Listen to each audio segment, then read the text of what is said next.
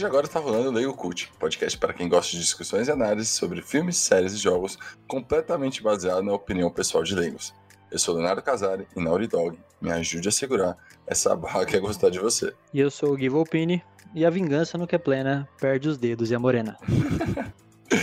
e nesse episódio a gente vai dar continuidade é, na análise da franquia aí do Last of Us, é, agora com a parte 2 trouxe uma porrada de polêmicas, né? Deixou a internet alvoroçada aí nos primeiros meses do, do lançamento. É, e uma história que meio que obriga a gente a procurar um, um psicólogo quando termina, né, cara? Isso aí pesado no final dela. Então, você que não ouviu o primeiro episódio sobre a parte 1, eu sugiro que você dê uma voltada lá, ouve e vem pra cá, porque assim como na história do game, a gente vai dar sequência fazendo os links aí da parte 1, parte 2, Left Behind, enfim. Fechou? Então, bora de vinheta. Música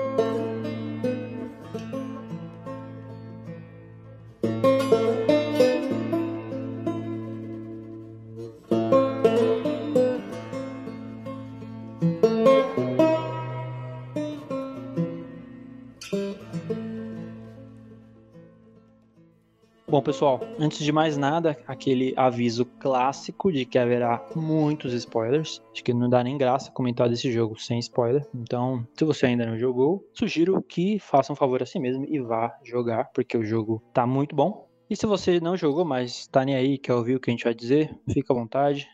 Mas fique ciente de que a gente vai falar de muito detalhe da trama, da história e etc. Como o Léo comentou, dessa Us Parte 2, esse jogo é bem recente, né? Foi lançado dia 19 de junho desse ano, um dia antes do meu aniversário. Ganhei de presente esse jogo, mentira, eu mesmo paguei. Exclusivo pro PS4, desenvolvido pela gloriosa Naughty Dog, a mesma que desenvolveu o primeiro, é claro.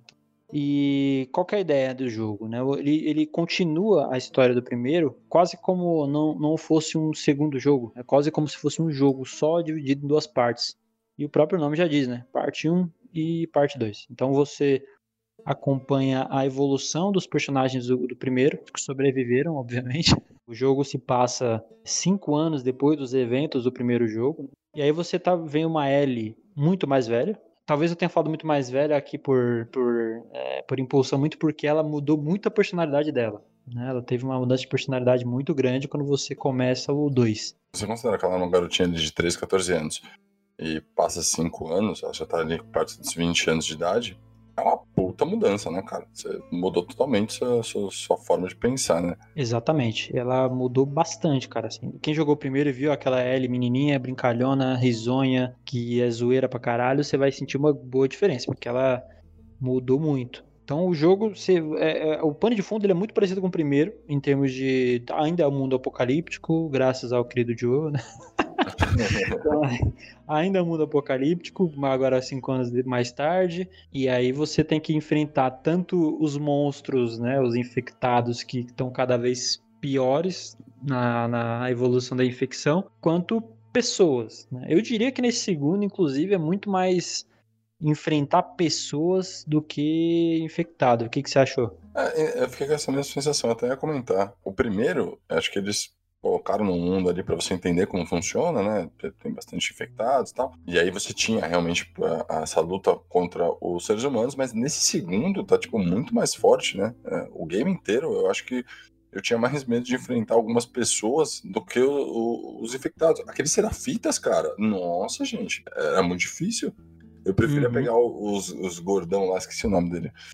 É, do, dos infectados lá, monstro lá, do que pegar os serafitas, velho. Aqueles assobios dos infernos lá, velho. Porra. É, mano.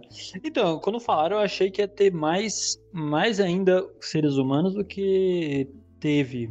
Mas eu achei bem equilibrado, na real. Achei que, de fato, assim, o foco maior é em pessoas. Porque o Deus of Us não é um jogo de monstro, né? É um jogo de seres humanos, na verdade. Então você tá vendo é, relações humanas, né? Então eu esperava até um pouco mais de, de conflito com humanos ali do que foi com, com os bichões lá, mas achei bem equilibrado, cara. Sim, concordo. É que, na verdade, o que acontece? É, quando a Naughty Dog lançou ali o teaser do, do segundo, ela já deixou bem claro é, que seria uma, uma, uma guerra entre humanos. Apesar de, de você ter no contexto de infectados, mas era, era bem claro, porque aquele teaser da, daquela música que ela tá tocando e vem o Joe e tal, você vê que tem pessoas mortas, não são infectados, né? É, então fica muito claro que, tipo assim, porra, acho que a briga vai ser muito mais com humanos, mas de fato, eles, eles fizeram uma boa diversificada ali, né? Porque você tem boss humanos e boss infectados. Então, assim, acho, que eles mandaram bem, cara. Eles, eles, equilibraram muito bem isso aí. É, eu também gostei, cara. Também gostei. Então a história é bom. Você passa cinco anos depois, você tá com a Ellie, ela tem uma motivação para ela ela sair do, da comunidade que ela tá vivendo ali, na paz do Senhor, e aí rola uma motivação. A gente já solta agora, não? É, é sempre difícil falar isso, né, cara? É, Mas enfim, comece... vamos guardar. Vamos guardar essa motivação que levou ela a chamada pra ação do jogo. Mas assim. Vamos enganar, vamos enganar. Vamos fingir que a gente não sabe. Para, para, para, para, para, para. Tipo, rola um, rola uma, uma, um evento e aí ela fica puta e sai do conforto da comunidade que ela tá vivendo pra desbravar esse mundão aí cheio de fungo infectado, né? E que puta cidade que ela tem, né? Porque, porra, Jackson, depois do final do 1 ali, eles voltam pra Jackson, né? O Tommy lá atrás, no 1, falou: Ó, oh, se vocês quiserem ficar aqui, fiquem à vontade e tal, não sei o quê. Aí eles voltam pra viver em Jackson, a gente já começa o game descobrindo isso. E aí, porra, eles estão numa cidade sustentável ali, que eles plantam e, e, e, criam animais, saca? Tipo, puta vidinha interiorana de boa, safe, né? Pra ela sair dali, cara, porra, você tá de brincadeira, velho. Eu não trocava aquilo ali por nada, velho. Imagina, você só não faz porra nenhuma, velho. Você só cultiva, planta, desenha, que é o que ela faz, e pega umas menininhas. é, não, eu também achei da hora a comunidade lá, ficou bem, bem da hora. E como você comentou, mano, é um jogo que podemos chamá-lo de, no mínimo, polêmico e controverso. Que era um jogo que tava um hype muito grande. Eu lembro da gente conversando, quando nem existia esse podcast ainda, a gente conversava, mano, tô no hype e tô com medo de dar bosta.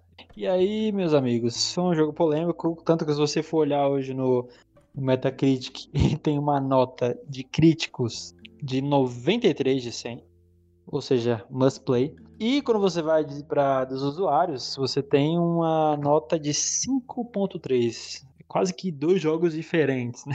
Nossa, parece que as pessoas jogaram outro jogo, né? Parece que, tipo, erraram. Tipo, assim, pessoal, vocês estão dando nota no lugar errado aqui. Não é esse jogo. Volta, vocês estão errados. É, então.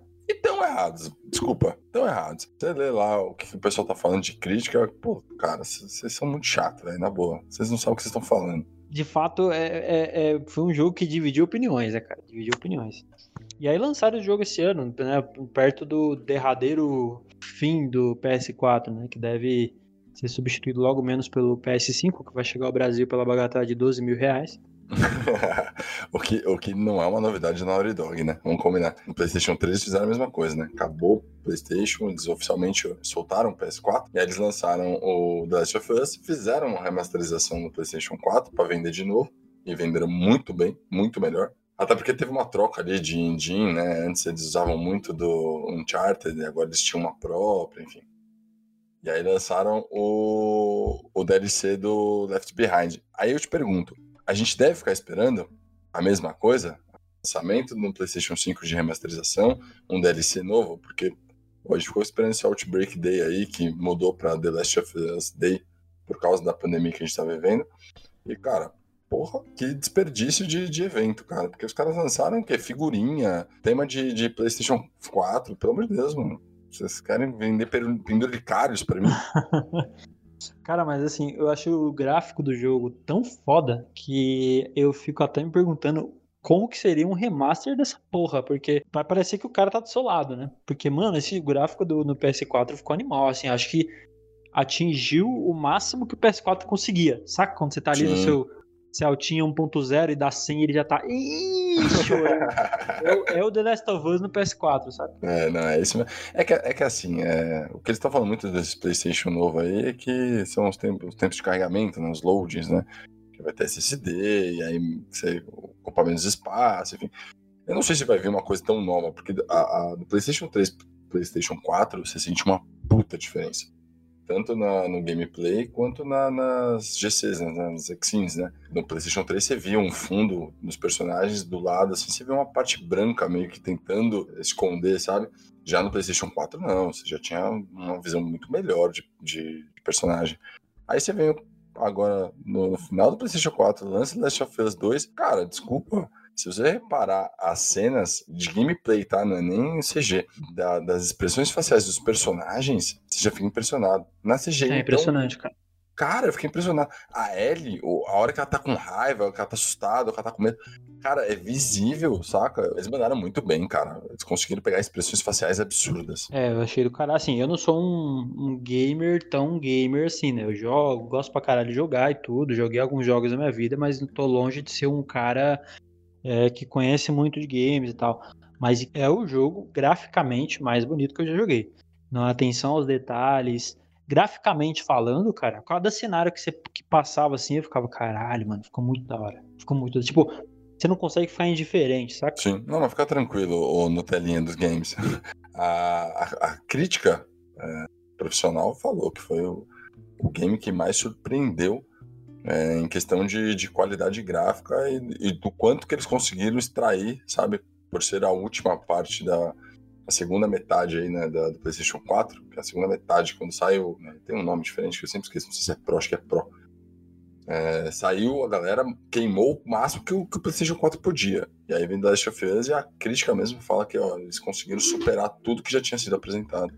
Então, cara, é um puta jogo em gráfico, velho, sem contar em história. Aliás, foi o melhor jogo que você já jogou na sua vida? Olha, cara, não, eu acho que não, assim, eu acho que não. É um jogo muito foda, gostei pra caralho de jogar, mas não classificaria como o melhor. Eu gostei, um jogo que me marcou muito, eu acho que vai ser muito difícil, tá, pela experiência como um todo, é nem pelo jogo em si, é pela experiência como um todo, tudo que me deixou imerso e tal, foi Metal Gear 3, né, passa na Guerra Fria.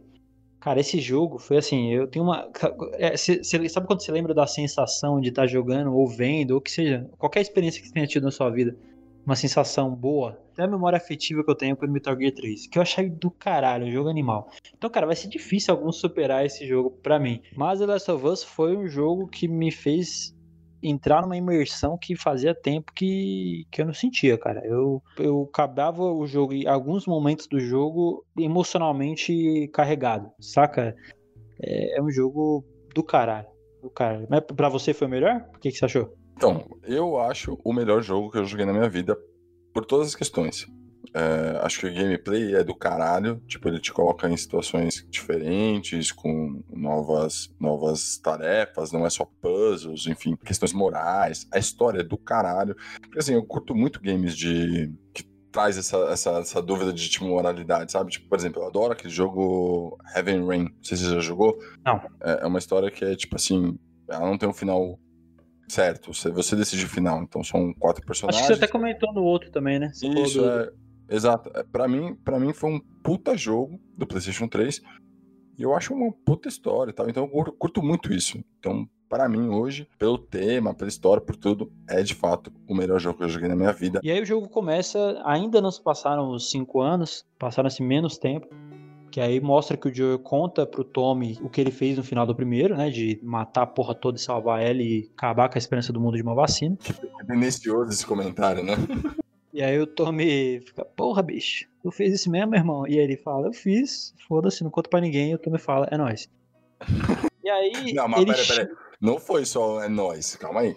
Ele, ele falou, porra, Joe, aí é foda. Ele fala, tipo, ó, oh, aí é foda, velho quer me fuder, cara. Que merda que você fez. É, então.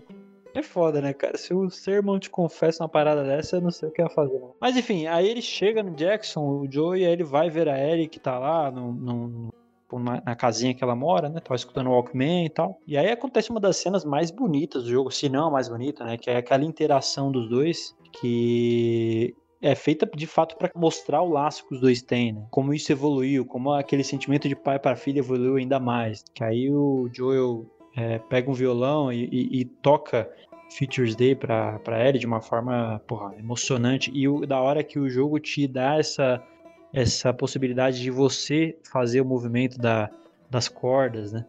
E, porra, eu achei uma cena do caralho. E eu achei até ele um pouco indiferente, tá ligado? Porque ele toca música, canta bem pra caralho. Eu, eu, eu joguei em inglês, né? Não joguei na versão em português. E eu não sei se na versão em português é o, o cara que faz a localização que canta ou se é o próprio. Eles colocam a voz original.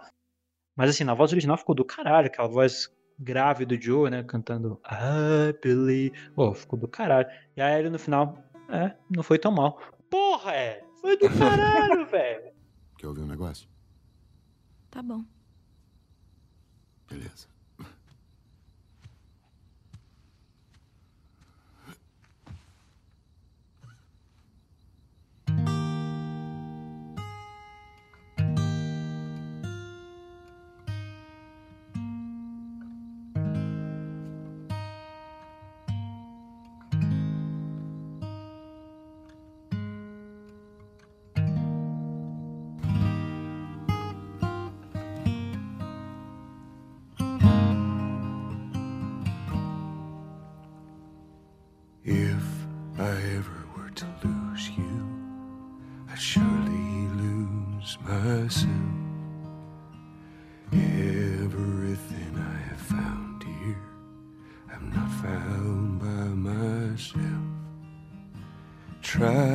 Sometimes you'll succeed to make this man of me.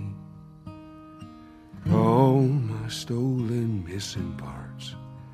I've no need for any more. Cause I believe, and I believe, cause I can see our days of you and me.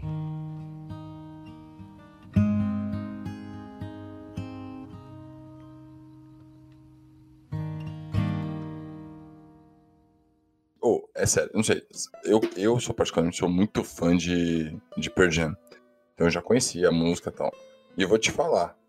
Eu, se fosse o Ed Vedder, ficaria puto. Porque a versão do Joel com o Troy Baker ficou melhor que o do Ed Vedder. Me julguem, não tô nem aí, me julguem. Ficou melhor, cara. Puta que versão do caralho, velho. Eles só, ele- a única coisa que o game errou é que eles não acertaram é, as notas, né? Eu tentei de todas as formas possíveis tocar Futures Day de forma certa, sabe? Rápida. Rápida, mas na velocidade correta e não dá, cara. É, é impossível. Cara, eu, honesta- eu, não, eu gosto de Pearl Jam, não tudo quanto você gosta, eu gosto de, de Pearl Jam, algumas músicas, mas eu não conhecia essa. E mesmo não conhecendo, eu achei do caralho, assim. E aí passei a gostar dela, né? É engraçado, porque eu acho que a gente, várias obras que a gente vê, filme, série, jogo, você vê uma música ali que vai te remeter àquilo, né? Você salva ali na sua playlist do Spotify. E eu aprendi a gostar dessa música vendo o jogo. Conheci, na verdade, a música vendo. Jogando o jogo, né? E eu achei do caralho, do caralho. Essa música é maravilhosa e assim, se você pegar a letra dela completa, tudo bem, a parte que ele, que ele canta e toca é já bem clara, mas assim, a parte completa, ele tá falando realmente pra uma pessoa que se ele perder, ele se perderia também, né? É, não tem por que continuar sem a pessoa. E aí eu fico te perguntando, será que isso já foi um toque? Da, tipo assim, o Joe meio que, sabe, buscando aquela parada do tipo, pô, eu fiz merda, mas assim, foi por causa disso? É a justificativa dele? Será? Ah, com Porque certeza. ficou muito na cara pra mim isso, cara. Tipo, ó, eu tô tocando aqui, mas eu tô deixando claro que, pô, eu fiz tudo isso por você, saca? Pra eu não te perder. Porque é uma parada egoísta, mesmo assim, né? Tipo, eu não quero te perder. Mas mesmo assim, foi pra você, saca? Quase certeza que tem, sim. Não, não iam colocar de coincidência. Porque senão você coloca outra música, saca? Tipo, coloca outra música qualquer e. E já era, né? Eu acho que teve sim. Eu acho que foi proposital. De fato, a letra encaixa muito bem, né? Parece que se você. Se alguém falar pra você que a música é feita pro jogo, você acredita. Você fala, ah, é verdade, mas não é, né? Não é, não teve nada. Sim. Eu tenho, eu tenho um amigo, eu tenho um amigo que, tipo assim, ele é muito. Ele é fanático, tá? Eu curto muito, mas ele é fanático por Jam. E ele falou que ele ficou sabendo do Last of Us por causa da polêmica. Ele me contou, tá? Então, tipo, eu não sei de onde ele tirou isso, porque ele segue muita gente que, que é fã, enfim. Que teve. Que acontece? A- o Neil Druckmann queria por essa música. E até o- um, um pouquinho antes deles lançarem, não um pouquinho, mas eles fecharem o game, parece que tipo, o Pearl Jam não tinha permitido o uso dela ainda. E aí parece que eles tiveram que ir lá meio que pedir autorização, sabe? E eu procurei essa notícia e, tipo, você não acha essa notícia, sabe? Tipo, oficialmente. Mas eu confio nele porque, assim, o cara é tão fanático e ele, tipo, consome tanto Pearl Jam. O cara segue, tipo, a mulher do, do Ed Vedder, sabe? Tipo, ele, é- ele é muito fanático. E eu acho muito louco, né? Porque, tipo, essa, se essa música não entrasse, não ia dar certo, cara. Não, não ia encaixar, velho. E aí eu te faço uma pergunta. Veja só. No primeiro game, a gente começa com a Sarah dando um presente pro Joel, que é o relógio. A Sarah morre. Joel entrega um violão pra Ellie. O Joel morre. Seria The Last of Us um aviso, nunca dê presentes? Olha, capaz, hein? Nunca dê presentes num mundo apocalíptico, tá ligado? É, da zica, da merda. Pô, agora assim, você falou que você é fã, muito fã de Pearl Jam, seu amigo é, é... Como que você falou? Viciado? Qual que foi o termo que você usou? É, ele é fanático, ele é, ele é louco. Fanático, fanático. Eu acho que o limiar pra você ser fanático é você seguir a mulher do cara, né? Você seguir a Sim, mulher do... sim, E sim. aí quando tu fala seguir, você fala, "Espe- espero eu que seja no Instagram, hein, cara, porque, olha... Ah, mano, Henrique, se estiver me ouvindo aí, cara, espero que seja só isso, viu? Aí ele que inspirou a série You, tá ligado? Tipo,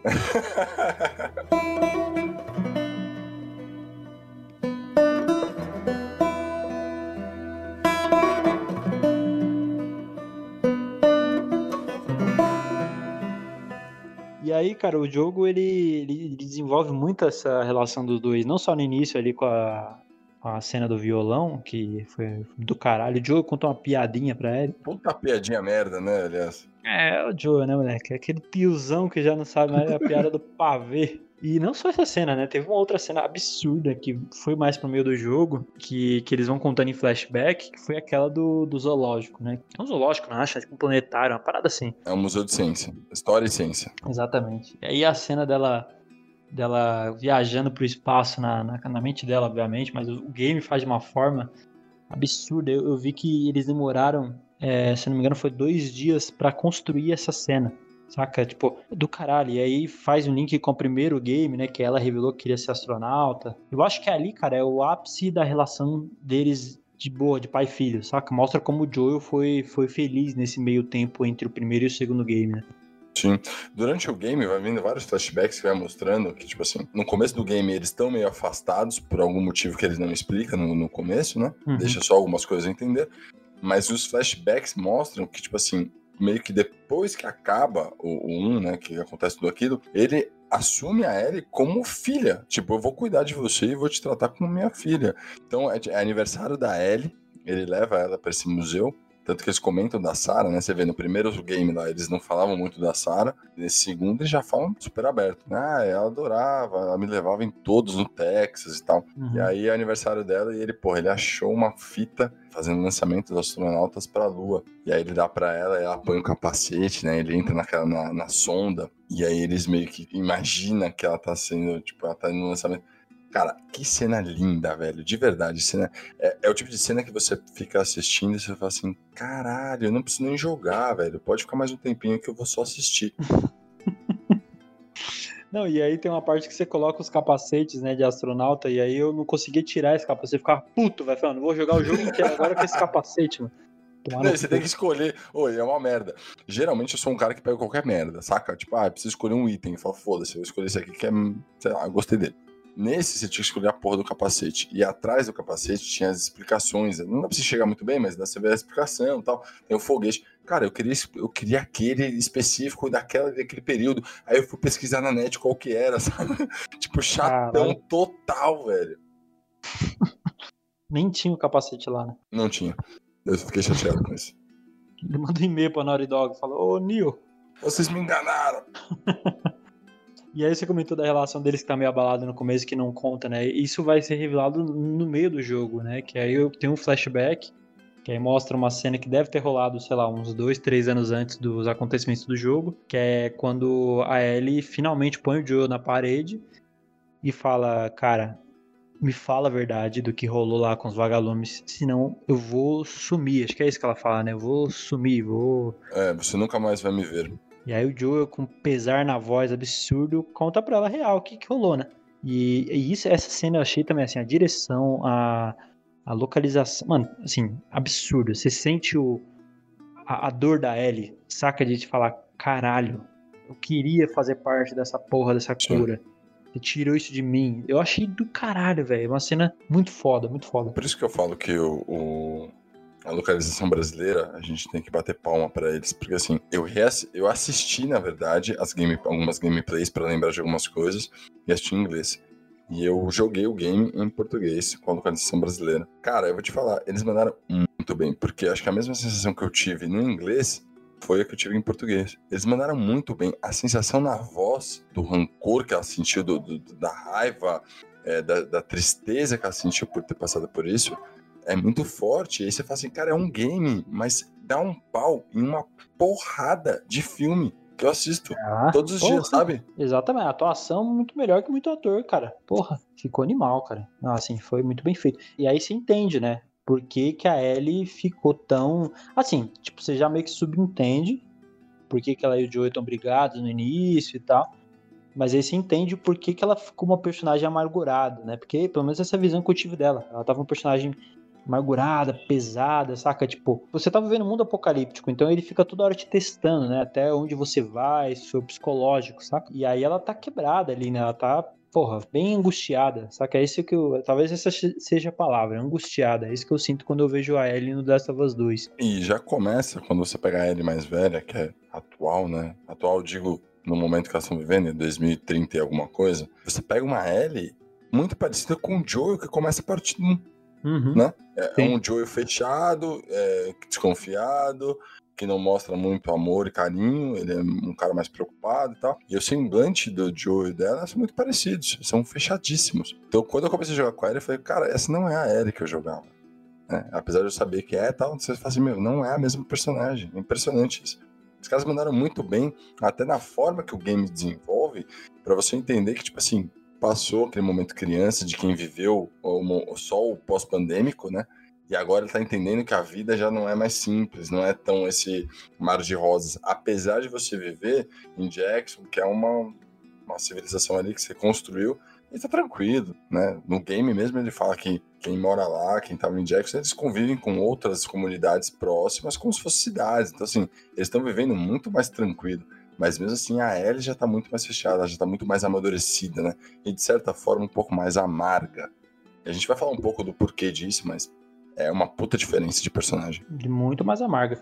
E aí é legal que, porque essa é a primeira parte do jogo, introduz a Dina, né, que é a, vamos chamar de namorada da Ellie, podemos assim dizer. No começo Oh. ainda não é, né? Vamos, No vamos começo- chamar de flertadora. Porque o que é. ô, eu te falo um negócio, cara. A Dina é uma referência pra pessoas solteiras, tá? O que a Dina dá de ideia na Ellie, velho. Ô, desculpa, cara. Se eu fosse a Ellie, eu já falo, mano, me leva, eu sou sua. E eu achei da hora porque a Dina, ela. Ela, tipo, ela tem a mesma idade da Ellie, né? Pelo menos dá a entender o game. A personalidade dela é muito parecida com a da Ellie do primeiro, assim, de ser uma zoeira, saca? De ser muito mais autoconfiante do que a Ellie.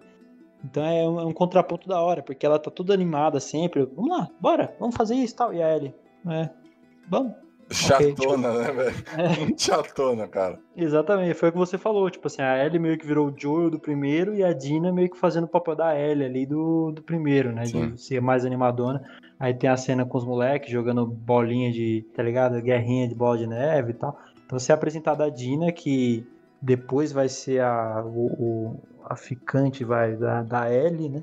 E Ellie aí você talarico, descobre né? que, tipo, É importante falar que a Ellie é talarico, tá? Não, eu quero deixar bem claro isso. Ellie talarico, tá? Se você tem uma Ellie como amigo, cuidado. É, o talarico por quê? Porque ela, a- ela pega a Dina numa festa que tá rolando em Jackson e a Dina tinha acabado de terminar com o Jesse, que é um, um oriental que lembra muito Glenn de The Walking Dead. Nossa, muito, E- muito. E vocês vão entender no futuro por que, que ele parece muito Glenn mesmo. E aí, tipo, é, é um triângulo amoroso, né? Porque aí tem o, o, o Jesse e a Dina, a Dina termina com ele, aí vai lá e dá uns beijos na Ellie na festa, então fica meio. é, não sei se ela talaricou, porque a Ellie é todo aquele. Quem tomou a frente foi a Dina, pra falar bem a verdade, né? Não, sim, Ele- a, a zoeira, a zoeira que vale, mas assim, a Dina, a Dina que chega nela, né? Chama ela pra dançar, e aí até ela tenta dar uma, uma descontraída, tipo, ah, tá todo mundo olhando pra você. Aí a Dina fala assim, não, talvez esteja olhando pra você, sabe? Tipo, que você é Uhum. o centro de. Ô, é sério, cara, a Dina. Todos os caras aqui dentro estão secando você. Vai ver, tão secando é você. Nada a ver. Acho que estão com ciúmes de você. Eu. Sou mulher. Não apresento risco.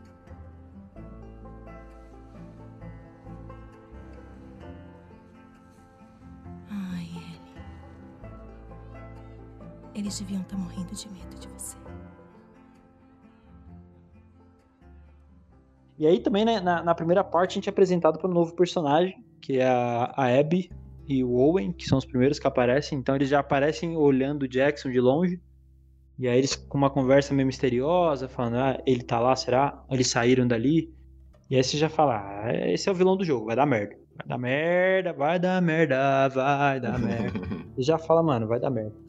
E aí você até joga uma parte com ela, né? Ela... O que que acontece, né? Ela, tá ela e o outro cara que é o Owen, e aí eles meio que comentam, vocês viram ele saindo? Ela, sim, eles saíram, tal, tal, tal.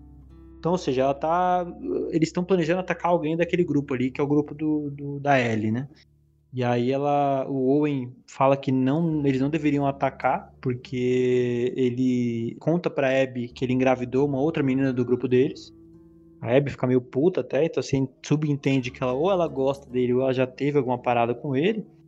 E a Abby fala, então firmeza, volta lá pra galera que eu vou, vou, vou seguir em frente, meu irmão. E aí, nesse momento, você começa a jogar com a Abby. E ficou bem claro, né? Que ela ficou meio chateada, tipo assim. Sim. "Ih, Você fez um filho nela?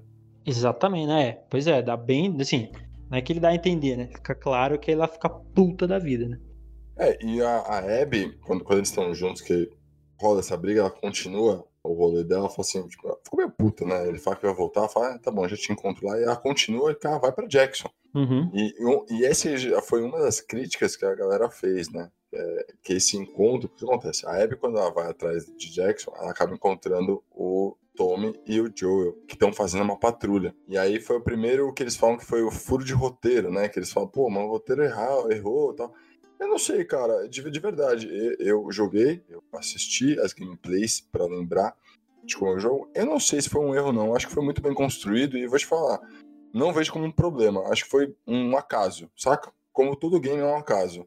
A Marlene encontrar o Robert, encontrar os dois, que a Tese e o, o Joe que mataram a Mar- a- o Robert.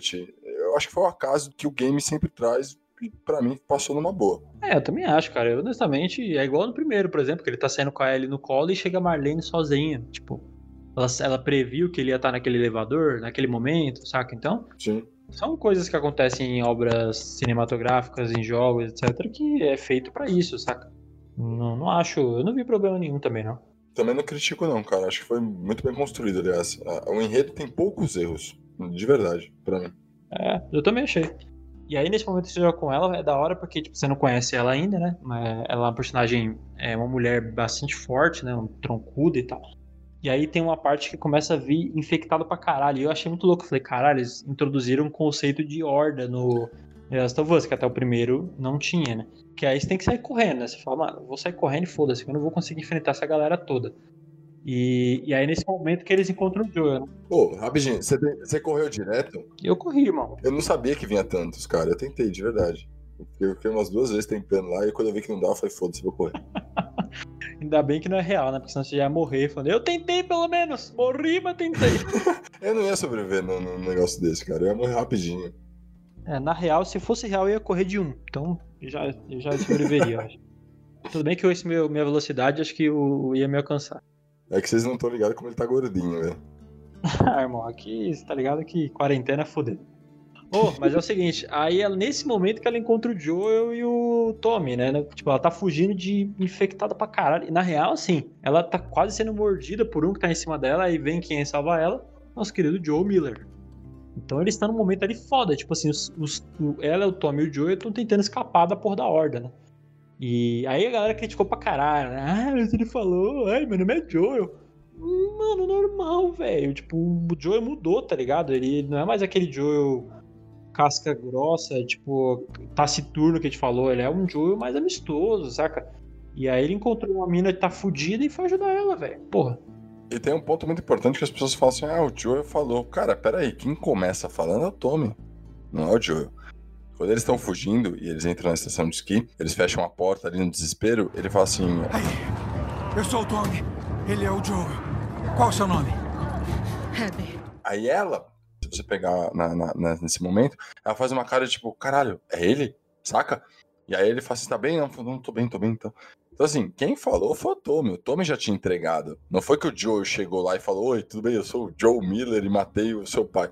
Não, o Tommy fala, Porque assim, no game, ele deixa bem claro que eles já lidam com outras comunidades. Então, assim, eles poderiam muito bem naquele momento tá fazendo a patrulha deles, chegou uma ordem, eles viram uma, uma, uma menina que é a Abby e falaram assim: vou ajudar. Pode ser de um dos caras que a gente faz trocas, né? Pode ser uma comunidade aqui perto tal. Então, assim, tá tudo bem. Ele nunca ia imaginar que cinco anos, quatro anos depois, ia aparecer alguém para se vingar dele, porra. Qual é? Cara, e uma outra parada que eu achei que fizeram bem no jogo e que mata muito argumento disso aí, de que ah, o Joe, ele não ia confiar em ninguém. Foi no momento que tá, você tá jogando com a Dina e com a Ellie, que aí elas pegam como se fosse um formulário de reporte que a galera faz num posto de controle lá do Jackson, e tem lá qual é a, qual é a tarefa do, dos grupos que saem. É procurar pessoas que estão saudáveis para trazer pro grupo. Tanto Exato. que a última ronda, quem tá fazendo? O Joe e o Tommy, tá ligado? Então, assim, o, qual é o objetivo do cara? O trazer pessoas pro grupo. Ele vai ver uma mina, não, deixa ela morrer, deixa ela morrer aí, porque não vão. E é aquele bagulho, né? Tipo, é, se você. Durante o game também você vai percebendo que o Joe é outra pessoa. Uhum. Ele matou aquele demônio dele na cabeça dele, que era a, a Sarah. Ele conseguiu superar isso e ele muda. Um pouco depois, a Ellie vai na casa do, do Joe, a gente vai falar sobre isso depois, mas ela entra no, no, quarto dele e você vê que é um cara que tá fazendo escultura, pintura, que toca música, é muito ligado à música. É um cara que já assim, ele já se libertou desse momento dele de ódio. Ele não precisa, ele não é mais um contrabandista que tá sempre sobrevivendo. Ele é um cara que tá vivendo numa comunidade há 5, 4, 5 anos, é, tranquilo, saca? No máximo que ele tem que fazer é as patrulhas dele para manter a, a, a, vida dele normal ali. Mas ele é um cara muito mais tranquilo, ele já tem conexões com pessoas. O que dá a entender no primeiro game é que ele é um contrabandista e ele só lida com gente ruim e infectado.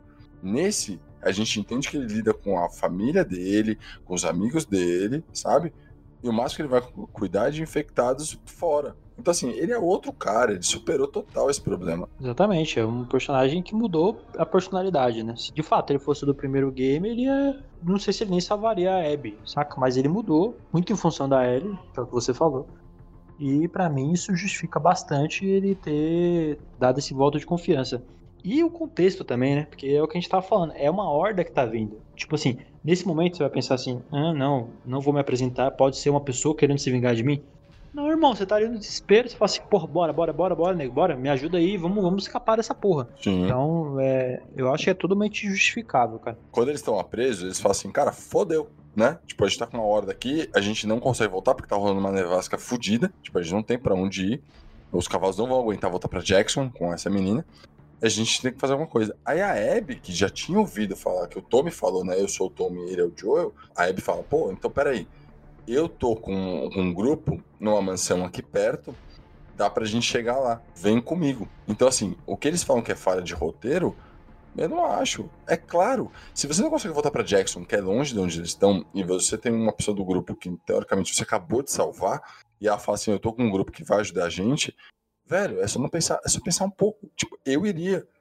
Eu acabei de salvar essa menina. Eu nunca vou imaginar que alguém vai fazer mal. Eu vou seguir ela.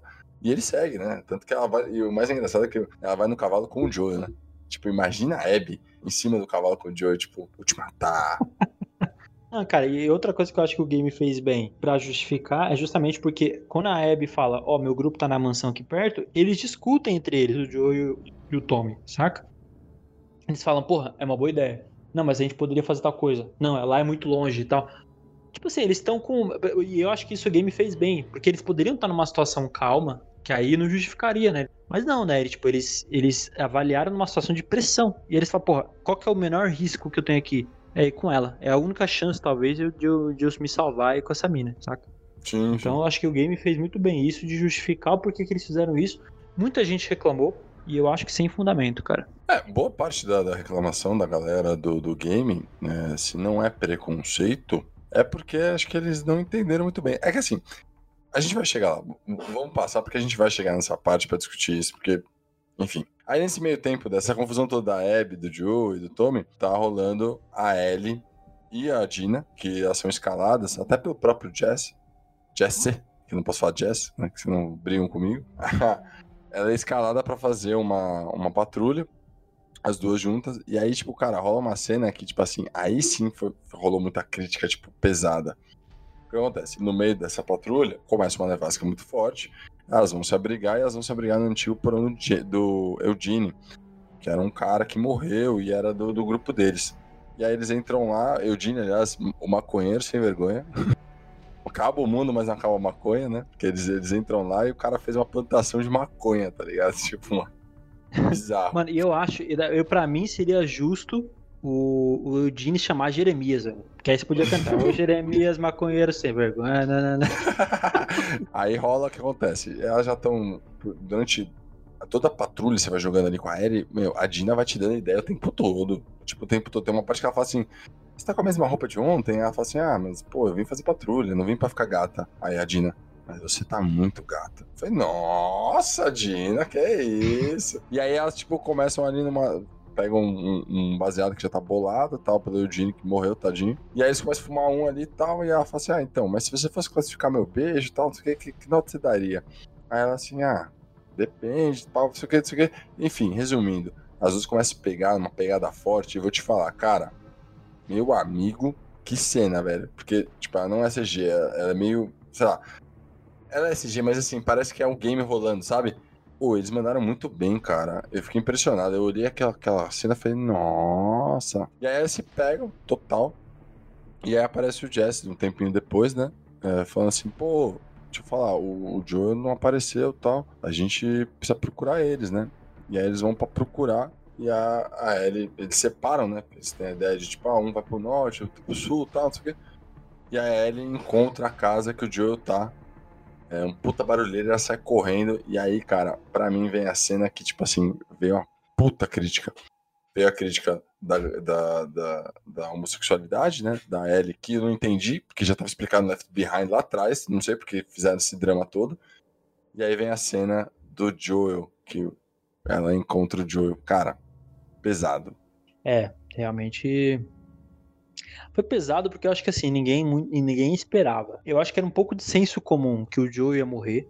Acho que a galera meio que imaginava isso, tanto que sempre se questionou isso. E aí nos trailers meio que levaram a crer que não ia acontecer, porque ele aparece em um dos trailers e tal. Mas foi muito rápido e chocou, né? E da forma que foi também. Então, se o objetivo do cara era esse, ele atingiu. Porque de fato foi muito chocante. Você não espera que com menos de duas horas de jogo o principal da, da primeiro jogo vai morrer.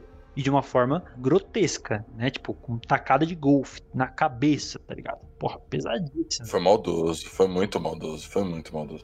É porque assim, a Abby lá falou: ah, não, vamos lá pra, pra, pro meu grupo e tal. Quando eles chegam lá, eles estão fugindo da ordem. Então, tipo assim, tá pesado, né? Tipo, eles estão correndo e tal. E aí chegam lá e falam, pô, que bom tal. E aí começa uma troca de ideia, pô, mas onde vocês são? É, o que vocês estão fazendo por aqui? E aí ele fala assim, ah, eu sou o Tom, esse aqui é meu irmão. E ele fala, é, eu sou o Joe e tal. Aí, tipo, fica todo mundo silenciando pra ele. e Fala, nossa, mas parece que vocês me conhecem, né? Aí vem a Abby com uma 12.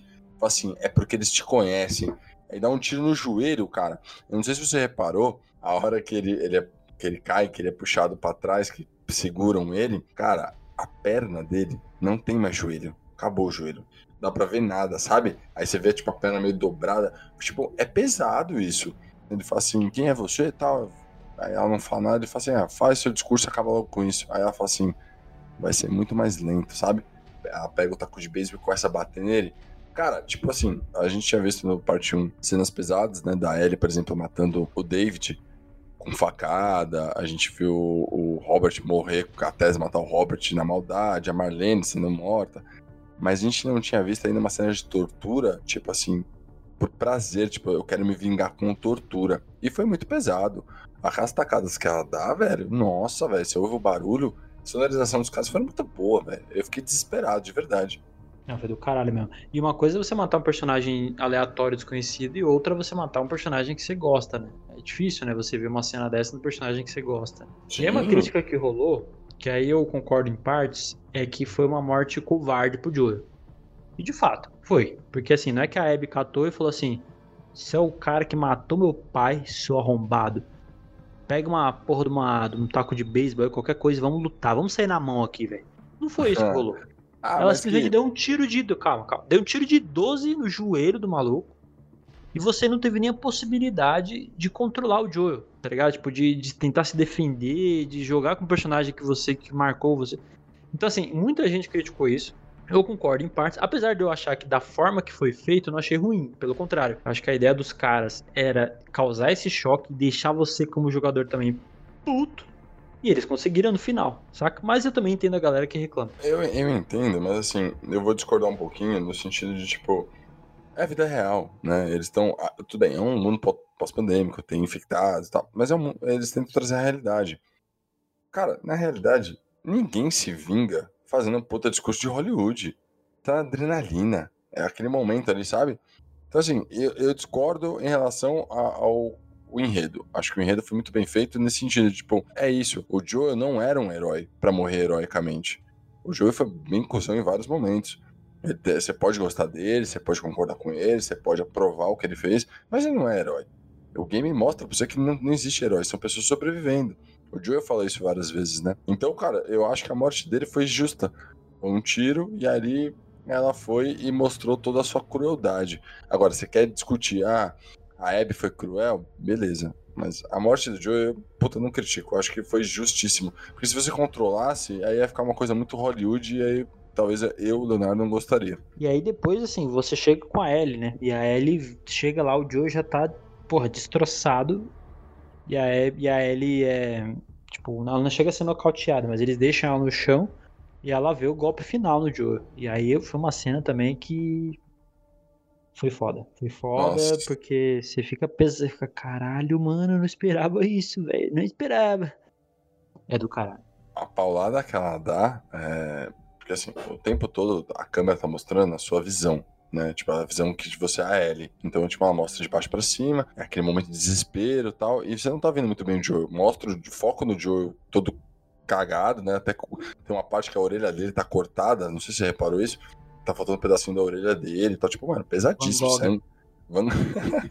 Não, calma, é só um pedaço, pô. Mas assim, ele tá todo ensanguentado, tipo, cagado e tal. E aí ela, é, ela vai dar uma retada final lá com a porra do taco de beisebol, mano. E aí mostra a cena por trás da, da- cabeça do Joe e dá pra você ver em segundo plano, porque o primeiro plano é a Ellie, jorrando sangue, sabe? A gente não tinha visto ainda Last of Us um negócio desse.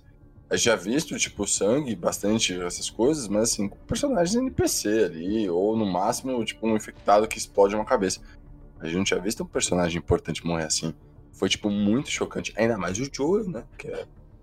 Acho que é o cara que a gente mais gostava. É, de fato, foi chocante pra caralho. E aí, a- a- a- com a Ellie, acontece uma parada de. Que assim, graças a Deus, nunca vi ninguém morrer na minha frente, né? Mas assim, ela meio que para de escutar tudo que tá rolando e meio que foca no Joel. E aí ela vê que tá rolando um movimento ali das pessoas na sala, e aí fica um zumbido e ela não escuta nada. Que assim, não sei qual é a sensação que as pessoas- uma pessoa naquela situação sentiria, mas foi muito real. Esse, esse zumbido, som abafado, pra mim deixou muito claro que assim, ali foi criado um trauma, né? É um desespero, um- é quase um transtorno pra ela. Ela apagou do mundo e ela tá focada, você percebe que ela tá olhando pro Joel. E o tempo todo ela fala, eu vou matar vocês. Então assim, o que deu a entender pra mim nessa, nessa cena é que assim, ela excluiu tudo que tá em volta, ela focou no trauma dela, que é o Joel morrendo, sendo morto. E aí esse zumbido, tipo assim, vai, durante o game vai aparecer algumas vezes, você, você vê que assim, ela sai dela. Ela tá totalmente fora de si. E aquilo pra mim foi tipo assim, aconteceu um trauma, sabe? Eu vou carregar isso pra sempre. É, não, é uma cena pesada, cara, pesada. E aí no fim o pessoal da WLF, né, que é o grupo da Abby, que mata o Joe, deixa o Tom e a Ellie vivos. Então aí você já começa a se questionar, né, falando, porra, por que que deixaram eles vivos? O que faria mais sentido no mundo apocalíptico ali? Mata todo mundo, você elimina o risco de qualquer vingança, qualquer retaliação, mas não, a Ellie e o, e o Tommy saem vivos dessa, né? Então você já deixa uma pulguinha atrás da orelha de vocês aí, né? O que é um questionamento, né? Porque pra mim é claramente mostrando é, um reflexo da parte 1. A Marlene pede, implora pra ficar viva e o Joel não deixa e fala assim: você vai atrás dela. E aí chega agora, ah, ele não pediu, mas mesmo assim deixou ela viva, você vê, né? Tipo assim, meio que mostrando os dois lados da moeda, né? Lá o Joel não teve piedade, ele matou. Aqui deram piedade e deixaram ela viva.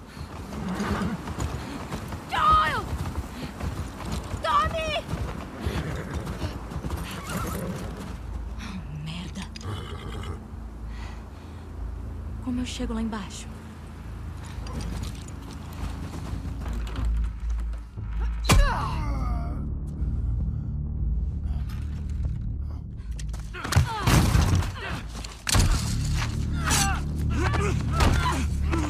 Põe ela no chão! Larga! Segura ela! Larga, porra! Sua puta! Aí, já deu! Você já se vingou, tá? Já deu! Solta! Vocês estão fodidos! O que que tá rolando? Solta ele! Quem é essa? Solta Ela entrou ele! escondida. Por que você não tá de guarda lá fora? Não achamos que ia aparecer alguém. Porra, o que você esperava? Vamos vazar antes que a cidade toda venha pra cima da gente. O tempo acabou. Queremos a mesma coisa, né? Termina. Agora.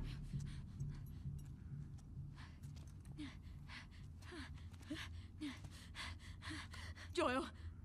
Levanta! Joel, levanta, porra! Para, por favor! Por favor, não faz isso! Joel, por favor, levanta! Não!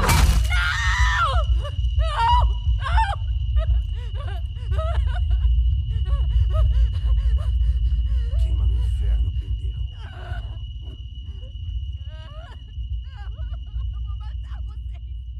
A Ellie vendo tudo aquilo, né? Ela, porra, ficou um puta trauma, né, cara?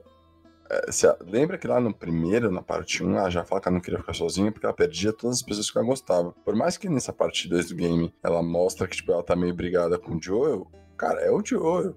Né? É o cara que, tipo assim, ela também fez de tudo pra ficar junto com ele. Tanto que ele faz várias merdas lá ah, em Jackson, numa parte 1, falando que, tipo, ia abandonar ela. E ela deixa claro, tipo assim, ah, não, tudo bem. Quando acabar tudo isso, a gente continua pra onde você quiser. Então, tipo assim, pô, pra ela foi um puto trauma perder ele, né? Deve ter sido, tipo, muito difícil. E aí ela decide ir atrás da WLF, que eles entenderam que eles são de Seattle. O Tommy aparece lá pra conversar com ela e ela fala assim, eu vou atrás deles, não importa o que vocês falem, né? Sim, e aí o Tommy vai, ela, ela se sente meio que na, na obrigação de ir também, né? No fim, porque assim, todo mundo achava que ela iria por causa da Dina. E eu entendo quando comentaram, né, os produtores, que a motivação talvez não fosse tão forte, porque imagina, pro gamer, você ia ter que construir pra caralho a relação dela com a Dina, até rolar a morte, até ela se sentir motivada pra cruzar o, não os Estados Unidos, mas enfim, vários lugares ali zoado para atrás do- da galera por vingança, saca? Então, eu achei a motivação boa. Achei, achei que a motivação boa porque, de fato, por que, que a Ellie se daria o trabalho de sair do conforto e, mano, se expor a morrer e se fuder? Tem que ser uma motivação muito forte. Então, ela tá tão puta com a galera que ela, que ela vai. Então, eu achei legítimo, cara. Achei legítimo que talvez pra com a Dina eles teriam que fazer uma construção muito maior, porque você não conhece, você não conhece disso, conheceu nesse segundo, né? Então, acho que fizeram bem feita essa questão da motivação. Achei, achei legal. E, e viraria também uma forma muito batida, né? Ah, mataram minha namorada, vou atrás de vocês por amor, sabe? Tipo, pô, peraí. Você tá falando de perder um pai que não é seu pai, mas ele fez papel de pai, fez, passou por tudo que passou. Faz muito mais sentido ela fazer tudo isso por causa do Joey do que por causa de uma namorada que a gente acabou de ser apresentado. Não, pois é, exatamente. E aí eu fiquei com receio de o jogo ficar um pouco mais do mesmo. Porque aí você sai com a Dina, e aí elas vão chegando num ponto que tá o, o- um do- uma das pessoas do grupo que elas querem pegar, né? Que é o grupo da Abby. Aí a pessoa não tá lá, ou tá morta, não lembro agora. Aí no segundo ponto que elas vão, acontece a mesma coisa. Aí eu fiquei, caralho, será que elas vão ficar o jogo inteiro batendo e voltando em pontos específicos até no final? Tem um grande final, né? Que ela vai lutar com a Abby. Então, honestamente, eu fiquei com medo nesse ponto. E aí, durante a, a- a trajetória da Ellie, ela vai é, caçando os membros ali do grupo da Abby pra achar a Abby no final das contas. né? E aí, na primeira parte, ela vai com a Dina. Então, ela, você tem um desenvolvimento da relação delas. Tem uma parte bem bonita, né? Que ela, que ela entram numa loja de música, tem um violão e ela toca Take On Me pra Dina, que foi uma cena bem bonitinha. Aliás, os, os atores são muito bons cantores, né? Tem que dar parabéns Uhum. pra eles, cara, porque eu gostei. Take On Me, que eu não sabia que ela falava que. Como que é?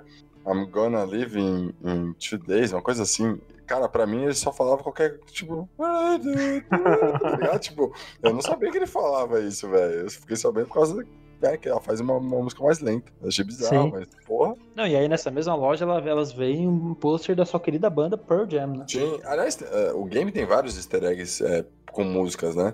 Por exemplo, a gente tem o Shawn Mendes, que teve aquela Through the Valley, que é o teaser oficial, que não tá no game, que eu fiquei chateado pra caramba. Tem a Crooked Steel, né? Tem Johnny Cash e Pearl Jam, velho. Tipo assim, de easter egg de música, os caras mandaram muito bem, velho. Os caras estão...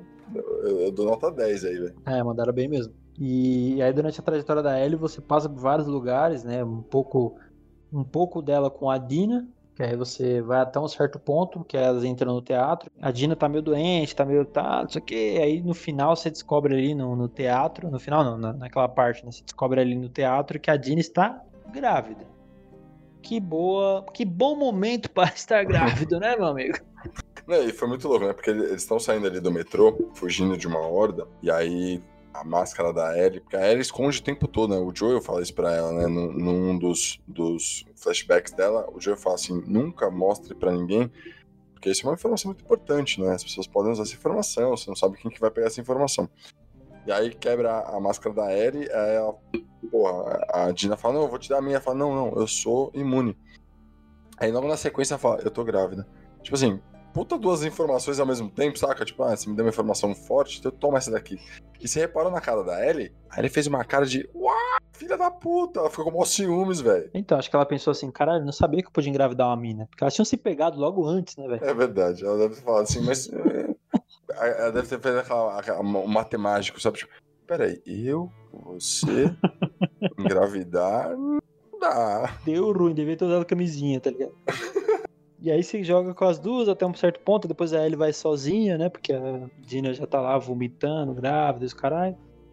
E aí, cara, é, é uma degradação ainda maior da Ellie, que já começa amarga, é, conforme ela vai encontrando os integrantes do grupo da, da Abby, ela vai degradando mais, né? Então ela, a cada um que ela mata, que ela, ela elimina da lista dela, quase que uma Arya Stark, ela vai degradando, cara. E ela vai, acho que, tipo, se perguntando, caralho, até onde que eu vou pra chegar nessa mina, né? Pra me vingar, saca? A degradação da Ellie, cara, se dá por vários motivos, né? É, enquanto ela vai procurando a lista dela, ela vai encontrando alguns personagens que ela, tipo, primeiro ela não tem poder sobre eles. Por exemplo, o Nick, que é o primeiro que morre, que o Tommy mata, ela meio que, tipo, fica puta que não foi ela que matou, né? Tanto que a Dina fala, meu, calma, fica tranquilo. Aí ela encontra o Jordan lá e ela consegue matar o Jordan. Aliás, Jordan que teve é aquele cara que, quando ela abre a porta, é, ela dá uma facada, que o cara tenta impedir ela dar uma facada, sabe? Tipo, o cara que ela teve que morrer por duas facadas, porque ele morre também com uma facada dela. Aí vem a Lia. A Lia, ela encontra lá na, na, na estação de TV e, tipo, não foi ela que matou, foi os Serafitas que mataram com, com. Então, assim, ela fica meio puta, tipo, porra, eu não mato ninguém, velho. E aí, sabe, tipo, eu quero matar. Mas Uhum. ela vai, tipo, mano, ficando muito mal com isso, né? Porque essa vingança, esse ódio dela vai consumindo ela. Porque quanto mais vai diminuindo a lista dela, ela só pensa na Abby. A Abby é o ponto-chave dela. Ela precisa matar a Abby, que foi o que matou o Joel. Quer matar todo mundo, né? Mas ela quer matar o Abby. E a gente tem essa sen- sensação também, né? Eu quero matar todos, inclusive, e o, mais, e o principal é a Abby. Só que pro personagem que tá sentindo tudo que ele tá sentindo, pra ele é bad, né, velho? Tipo, ela tá vendo que ela tá matando e não tá vindo nenhum alívio pra ela. Zero alívio. Só mais ódio mais dor. É, e aí a evolução dos NPCs que os caras que fizeram nesse jogo é do caralho, porque aí, tipo assim, você mata um personagem, um NPC, e aí vem um outro NPC e fala: Porra, mataram o Jesse, tá ligado? Tipo, mataram o James, tá ligado? Eles dão nome pros personagens. Então não é que você matou mais um carinha ou mais uma minazinha e foda-se. Tá matando alguém ali que é um ser humano, sabe? Isso aí foi do caralho. E também os dogs, né, mano? Eles meteram uns dogs de NPC que se você não matar, você se fode, porque vem um dog atrás de você e você fala, meu Deus, eu tenho que matar um cachorro.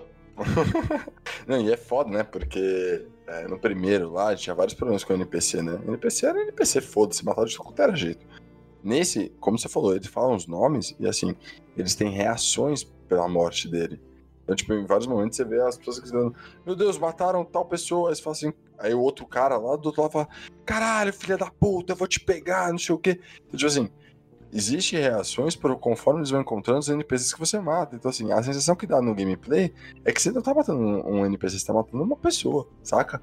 Tipo, por isso que o jogo, é, às vezes, eu acho tão pesado. E aí eles colocaram o cachorro, que é pra foder de vez, né? Porque o cachorro, cara, eu tentei fugir da porra do cachorro, mas não dá. Ele vai rastreando a porra do cheiro e tu não consegue chegar longe dele, tá ligado? Porque se chegar longe, a porra dos, dos humanos te encontram. Aí eu falo, mano, filha da puta, cachorro não, velho. Vai pegar comida, vai pegar o ossinho, eu vou ter que te matar. Eu ficava puto de matar.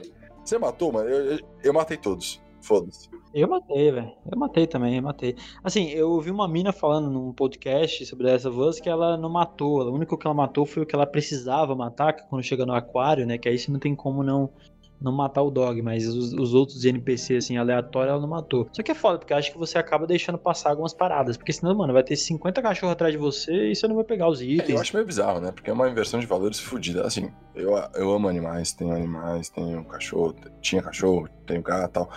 Mas assim, é um game, cara. Você não pode também fazer essa inversão. Ah, eu mato pessoas numa boa, mas não mato animais. É. Ah, não, vamos, vamos entrar na- na- na- na- no universo? Exatamente, eu também, eu concordo.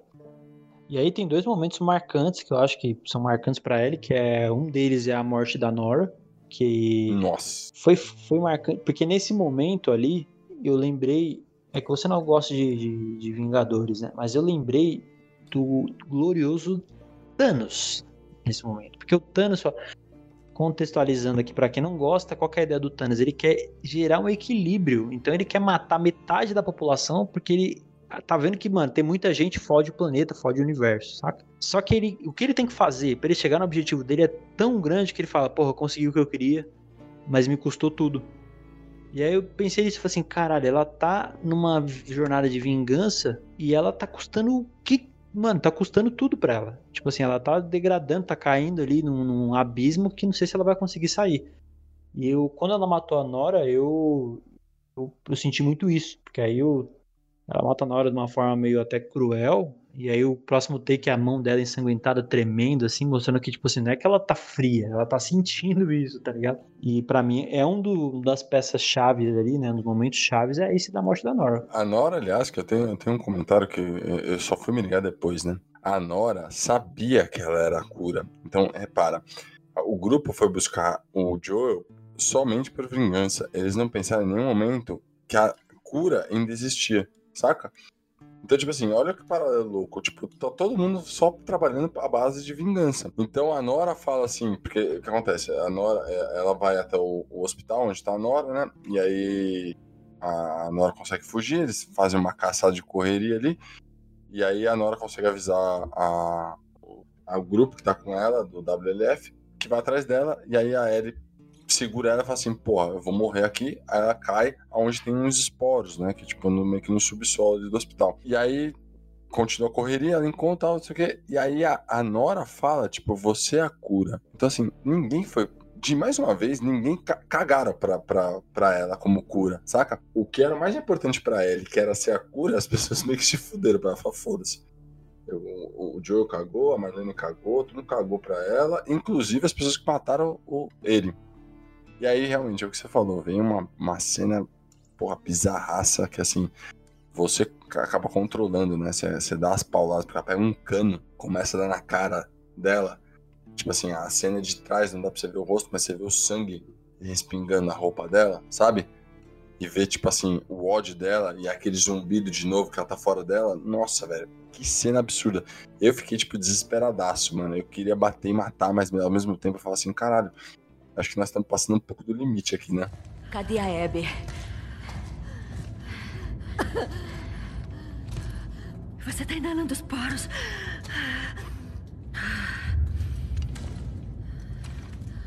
É você.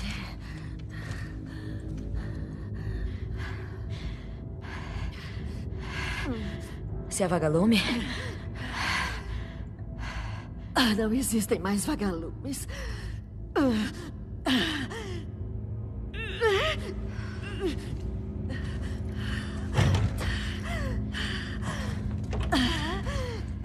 Cadê a Abby? Ah, eu vou morrer de todo jeito. Por que, que eu te falaria? Porque eu posso te matar rápido. Ou te fazer sofrer. Pra valer.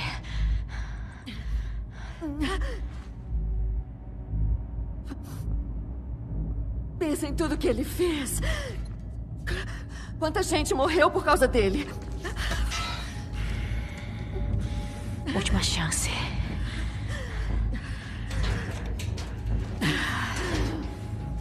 Eu não vou entregar a minha amiga.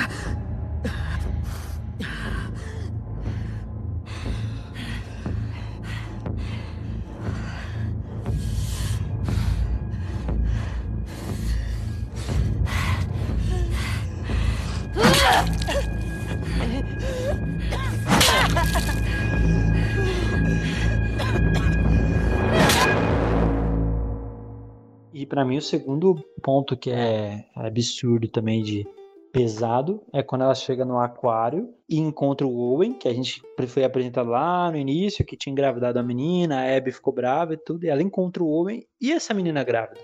E você sabe que ela tá grávida, porque foi apresentado no começo. Só que a Ellie não sabe. E aí, não sei você, mas eu fiquei. Caralho, ela vai matar a menina grávida, mano. Não faça isso. E aí, meus amigos, ela mata a menina grávida. Só que ela não, ela não vê antes de matar. Ela vê depois que ela matou a menina, que ela deu o golpe. E na verdade, assim, vai, vamos, vamos, vamos tentar passar um pano aqui pra ela. Não foi uma parada que ela chegou friamente, pum, te deu um tiro. Não. Ela chega, ela aborda eles, né? Fala, ó, tô procurando a Abby tal. E aí o Owen meio que reage, aí, porra, aí a reação da Ellie foi atirar e tal. Então, assim, ela mata os dois, mas ela não sabe que a Mel tá grávida, né? Ela vê depois. E você reparou que ela tentou fazer o mesmo esquema do, do Joel? Que lá no Joel, Sim, no- pode crer. tá com os, com os canibais, ele tá, ele tá, ele pega dois caras, né? E aí ele fala assim, "Ah, você vai apontar aqui no mapa pra mim onde eles estão. E aí, tipo, se o seu amigo não confirmar, mata os dois. Aí ele mata um e o outro fala, não, mas peraí, eu não vou te falar. Ele falou, tudo bem, eu confio nele, mata os dois, né? E foi a mesma coisa, né? Ela tentou fazer a mesma parada. Falou assim, ó, opa, Mel, Mel, aponta aqui, tal, que eu vou... Que se ele confirmar, é, é bom ele confirmar, senão não matou ninguém. Meu, ah, só que ela deu feio, né? Ela não esperava que o Owen foi tentar fazer uma parada. Aliás, Owen, que tadinho, velho. Esse cara, durante a história toda, só se fudeu, velho. Tenho dó do Owen. É, mano, ele é um cara bonzinho demais, né, cara? O cara que se fode, tadinho. E aí foi, foi uma puta cena, né, velho? Porque assim, se você reparar em alguns detalhes, por exemplo, ela pisando na água, a Ellie, quando ela, ela dá o checkmate neles, ela pisa num- numa poça d'água, a ondinha que faz, sabe, o efeito que faz da água, o reflexo, a iluminação. Cara, que cena bem trabalhada, velho. Sério, é é mais uma cena do jogo que eu falo assim, poderia ter sido um filme, eu estaria assistindo, tipo, super tenso, sabe? Eu não precisaria jogar. Porque o, o, o videogame é basicamente isso, né? Ele é um filme que, na qual você é o protagonista. Você, apesar de te encaminhar para um caminho ali que você tem que seguir, com o poder da redundância, mas você, você tem decisões sobre ele, né? Como você vai matar, como você vai reagir, enfim. Mas é um filme. Querendo ou não, é um filme. Cara, e que, e que cena, que filme que poderia ter sido isso, velho? De verdade. É, a direção do jogo é absurda. Eu também achei muito, bom, muito boa, cara. Essa cena foi foda, porque você sente. A imersão é muito boa, né? Você sente o que o personagem tá sentindo. Porque aí ele começa a vomitar e fica.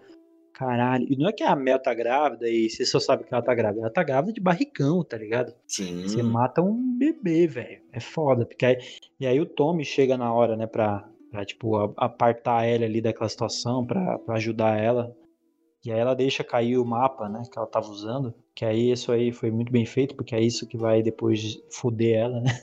Sim. Mas assim, ela é uma cena pesadíssima, né? E Pesadíssima. você reparou que veio de novo aquele zumbido, aquela, aquele trauma de Uhum. novo, aquela, aquele, aquela, aquele transtorno pra ela.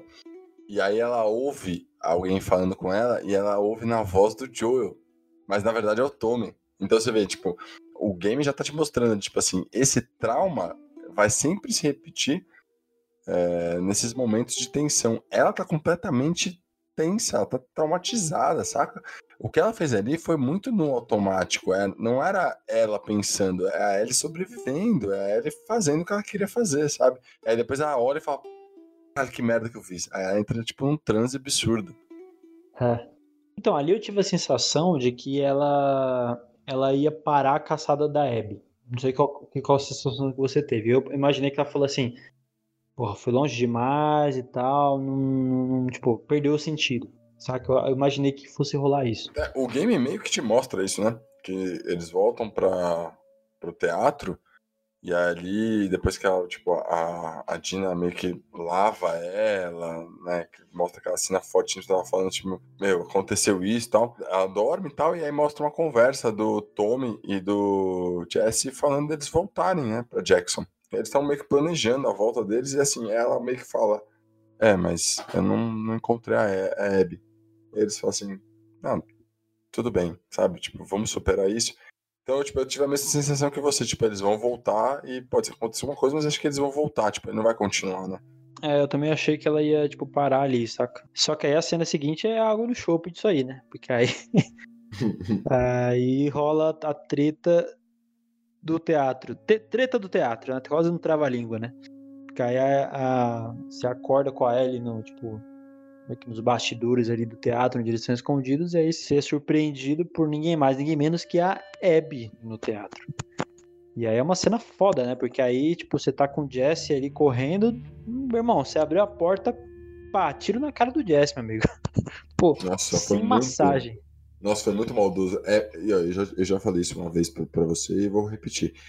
Asiáticos nos Estados Unidos, no em Hollywood dos Estados Unidos, são eliminados sempre. Repara. É impressionante, velho. Mas não deu nem tempo. Ele tinha acabado de falar pra Ellie. Porque eles estavam falando assim, ela, ela, no meio da, da, da história, eles se separam porque ele vai atrás do Tommy pra ajudar o Tommy. E ela, na ânsia do ódio dela, de querer pegar a Abby, ela fala assim: Não, eu vou atrás da Abby. Ele fala assim: Então boa sorte pra você. E eles se separam. E ele volta pra ajudar ela, tanto que o Tommy e o Jesse encontram ela no aquário. E aí, cara, ele tinha acabado de fazer um puta discurso de tipo assim: Pô, a gente é brother, a gente, a gente se ajuda quando precisa e tal. Aí, meu, ele, sai uma confusão, ele abre a porta e toma um tiro na cara. Caralho! Eu não pude nem. Eu acabei de ter puta empatia com o cara, não tive nem tempo de despedir, saca?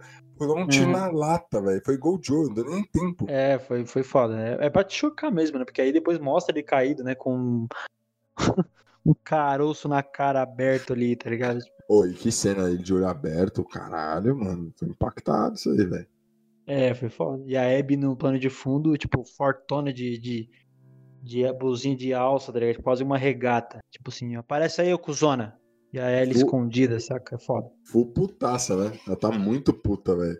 Porque você vê, você vê no jeito dela, tipo assim, ela pegou o Tommy, derrubou o Tommy, matou o Jess, aí tá ela escondida, ela fala assim, meu, solta a arma, senão eu mato ele também. Tipo, mano, dando chute no Tommy, tá? Tipo, ela tá puta, velho. Ela tá, mano, muito puta. Tá putaça. Você vê a ira no olho dela, né, cara? Ela tá putaça ali, que tipo.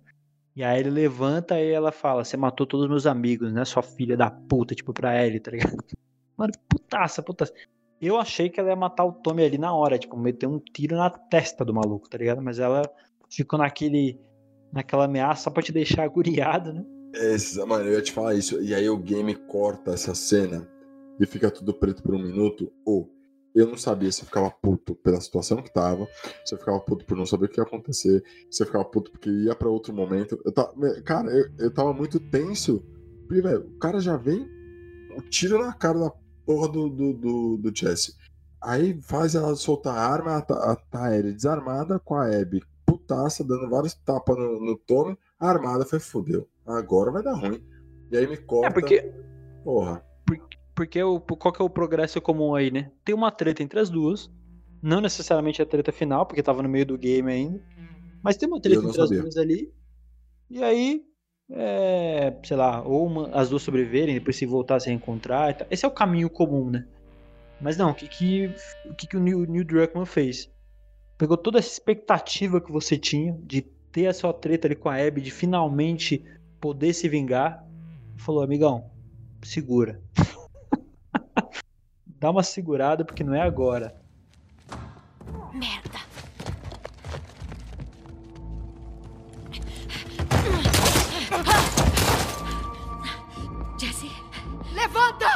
Mãos pra cima, senão atiro nele também!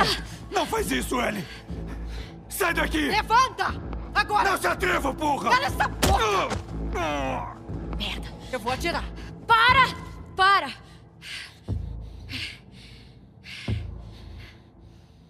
Larga a arma. Larga a arma! Merda! Não, não. Eu sei porque matou o Joel. Ele fez o que fez pra me salvar. É por minha causa que não existe cura. Sou eu que você quer. Solta ele. Você matou meus amigos. Deixamos vocês viverem. E vocês desperdiçaram.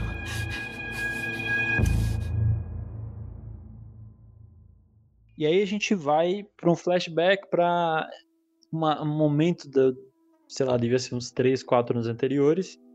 Só que com a Abby. A Abby muito mais novinha, assim, todos os músculos que ela tem no, no segundo game. E aí é uma cena de interação dela com o pai dela. E aí eles salvam uma zebra do, do arame farpado e tal. Então é, uma, é, uma, é, uma, é um flashback para você desenvolver mais a Abby entender, e aí eles explicam nesse momento, né? O porquê que ela tinha raiva e queria se vingar do Joey, por que ela matou o Joey. Então, é, de cara, eles pegam essa cena foda, que é o encontro das duas, e trazem você pra uma outra realidade, um outro momento, um flashback, explicando quem é a Abby. Pô, e você não ficou puto, mano? Porque corta aquela cena que você tá tenso Fiquei. pra caralho, e aí vem a Abby, e você tem que jogar, tipo, um flashback da Abby, da porra de um. de um. de uma zebra. Eu, eu fiquei muito puto de, tipo assim. Mas que merda é essa? Eu quero saber o que vai acontecer lá. Foda-se essa filha da puta, tá ligado? Mal sabia eu.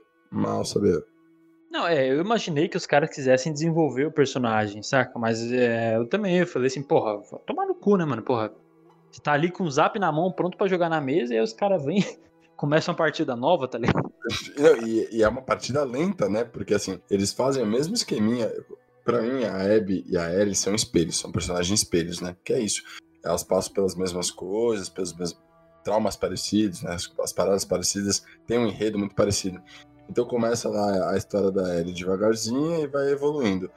E aí você vai faz um puta ápice, tá quase indo no final, e aí pá! Começa de novo, aí a história da Abby devagarzinho. Puta, eu fiquei puto, velho. Depois eu me arrependi de ter ficado puto, sabe? Mas, porra, fiquei puto. Então, mas aí foi foda porque teve flashback, aí você conheceu a Abby, viu o passado dela, viu que é, ela tinha uma puta boa relação com o pai dela, que era uma referência pra ela. Você vê, descobre, né, que, o- que o, o, o pai dela era o médico que iria criar a suposta vacina com a Ellie, e que o Joel matou o pai dela, e que isso é a motivação dela ter ficado puta com o Joel.